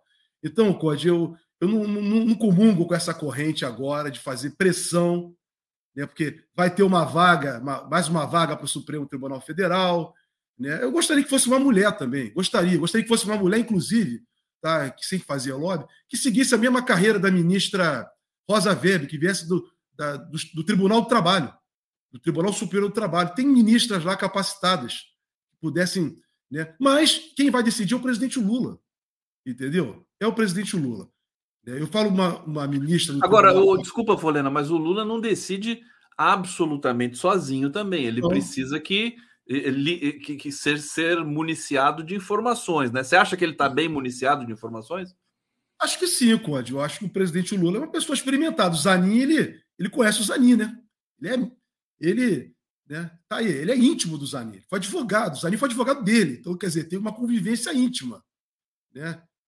como advogado. Então, o Lula conhece o Zanin.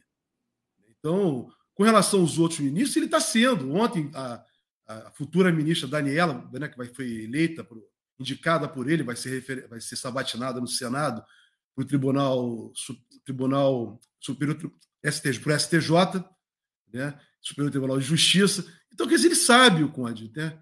é, sabe quem são as pessoas, está tendo a informação, não depende muitas vezes, esse caso do STJ, por exemplo, para as pessoas poderem compreender. Vamos lá, no caso do Supremo é diferente. No STJ, por exemplo, não é o presidente da República que tem a escolha, ele tem a escolha final, mas vai para ele. Por exemplo, as pessoas, no caso da ministra, futura ministra Daniela, ela se candidatou na Ordem dos Advogados do Brasil. Então, é uma cadeira do quinto constitucional destinada aos advogados.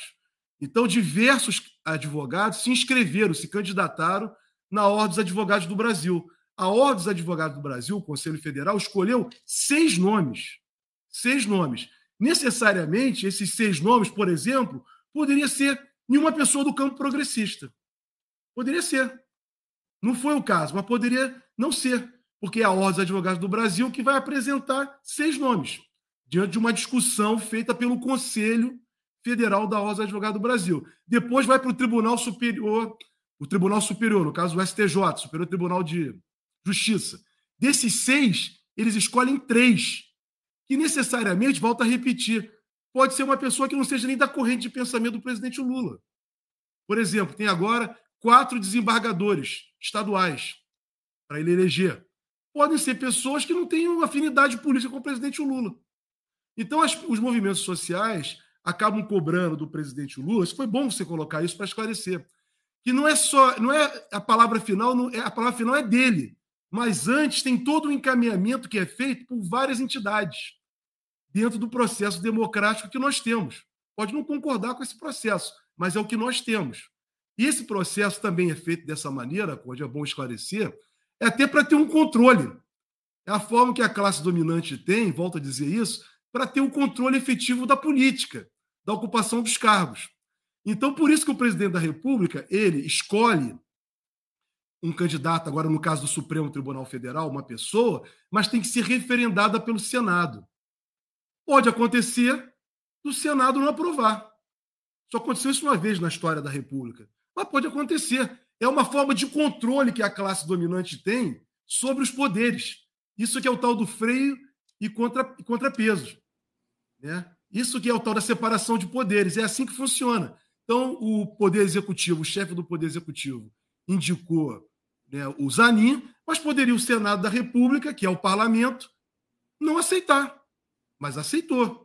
Aliás, não só aceitou, como gostou muito, né? Inclusive, né, setores não muito. Como que, se dá o, como que se dá o processo. Estou explicando para as pessoas poderem compreender. Claro. Então, faz parte também, aí isso também tem que ser é válido, né, os grupos de pressão fazerem pressão sobre o Lula. Olha, o Zanin está mal, o Zanin não representa o movimento negro, o Zanin não representa as mulheres, o Zanin não representa os povos indígenas. É legítimo, né? Povos indígenas. Claro que é legítimo. Isso faz Isso. parte da democracia. Isso faz parte. Da mesma forma que nós estamos fazendo aqui, olha, tem que acabar com a GLO. Isso é uma forma de fazer pressão também. Então, então vamos para o marco temporal. temporal. Qual, é a sua expectativa para? Porque não vai ser fácil, né? É, eu eu tava, eu fiz muitos eventos com a Kenarik Bojiquian, com a Débora Duprá, que são pessoas que estão diretamente ligadas à defesa dos povos indígenas do Brasil. Você, você também está ligado a isso. É, é, elas, elas, é, eu, eu, tive a impressão de que seria barbada o, o, STF rejeitar o marco temporal. Agora eu não sei mais. Como é que está a sua expectativa? Não, a minha expectativa, barbada nunca é, Conde. Inclusive, eu falei isso para você lá atrás, quando o julgamento, no dia do julgamento, quando foi suspenso, com o pedido de vista do André, ministro André. Muito bem, não é fácil, vou dizer que não é fácil, porque, na verdade, o Supremo Tribunal Federal também é uma representação da sociedade, de certa forma mais para os interesses da classe dominante. Mais para os interesses da classe dominante. Basta lembrar o julgamento, né, o que aconteceu com o presidente Lula, né, o Supremo Tribunal Federal, que construiu tudo isso, referendou e depois desconstruiu tudo que aconteceu diante do que foi, nós vimos que foi a tragédia do bolsonarismo. Então não é fácil sobre esse aspecto. Ali tem, de alguma maneira, de uma maneira não, de uma forma muito clara, a representação dos interesses da classe dominante. O que eu espero, na verdade, Conde, é que o Supremo Tribunal Federal, ele que criou esse problema do marco temporal. Volto a dizer, esse problema do marco temporal foi criado no julgamento né, da terra indígena Raposa Serra do Sol, né, quando foi cunhada, inclusive, a frase né, do ministro Carlos Ares de Brito, né, meu colega lá do Instituto dos Advogados Brasileiros, até falei isso para ele semana passada, né, constitucionalismo fraternal, mas também cunhou né, que a data do direito dos povos indígenas começava no dia né, de nascimento do, do direito dos povos indígenas, era 5 de outubro de 1988.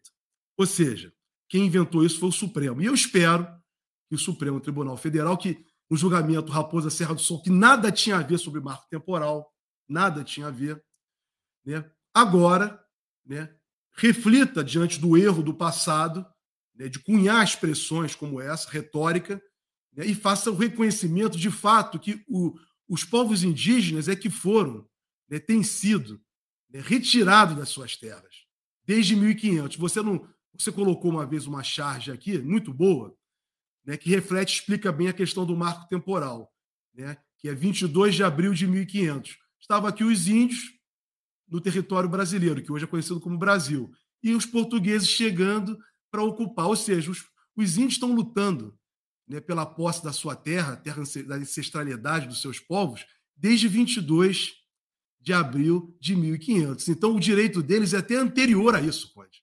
Então, não vem o Supremo Tribunal Federal com uma retórica de dizer que a Constituição não há direito adquirido em face de uma nova Constituição. Isso é uma retórica que os juristas conservadores empregam pelo mundo afora, o liberalismo, né, que não vem empregar esse argumento porque uma interpretação que leve um, um, um constitucionalismo fraternal, democrático, plural no Brasil, é aquele que vem reconhecer que os povos indígenas têm o direito às suas terras ancestrais, como assim ratificou o Constituinte em, mil, em um processo constituinte de 87 e 88. Ele não, Constituinte não tirou direito dos povos indígenas, ao contrário. Ele apenas ratificou e reconheceu aquilo que já existia. Já existia. Que é toda essa tragédia praticada contra os povos indígenas que nós vemos todos os dias. Assassinatos, tentativa, tentativa não, genocídio praticado contra os Yanomamis, volta a dizer, Raposa Serra do Sol está aí. Quero lembrar mais uma vez que Bolsonaro, durante antes da eleição de 2018, ele foi a Roraima, por causa desse julgamento Raposa Serra do Sol, para dizer lá para os fazendeiros que índio tinha direito à terra sim. mas a sete palmos da terra. Então, que o Supremo Tribunal Federal né, não permita que essa tragédia, que essa visão né, equivocada de parcela da sociedade brasileira prevaleça. E faça assim que o fraternalismo constitucional seja lido como reconhecimento dos povos indígenas aos seus direitos, que não haja marco temporal. Jorge Foleno, olha, é, agradecer sempre a presença é, importante aqui do Jorge Folena, sempre trazendo as questões do ponto de vista técnico, político. Ele também é um cientista político, não é só um advogado, né, Folena? Professor também. Olha, eu quero agradecer todos que compareceram aqui no Giro das Onze, o pessoal que está nos assistindo em TV aberta, na TVT, na TV 247. E a Denise Assis me mandou aqui um vídeo é, do, uh, do. Como é que é o nome dele? Deixa eu ver aqui o, o autor, o verdadeiro autor do daquele samba que ela cantou aqui, não é nem da Eliane Pittman, nem da Alcione, é desse cara aqui. A gente vai terminar com o som dele hoje para vocês. Deixa eu, deixa eu só lembrar aqui o nome dele, é o João Nogueira. É do João Nogueira. A gente termina o Giro das Onze em homenagem Beleza. a esse momento da história brasileira dos 200 milhas aí, que foi é, agora, em tempos de 1, 2, 3 milhas, vamos nos 200 milhas aqui. Obrigado, Folena. Um abraço para você, querido. Obrigado a todos. Amanhã estamos de volta. Esse mar é meu, leva o seu barco pra lá desse mar. Esse mar é meu, leva o seu barco pra lá. Esse mar é meu.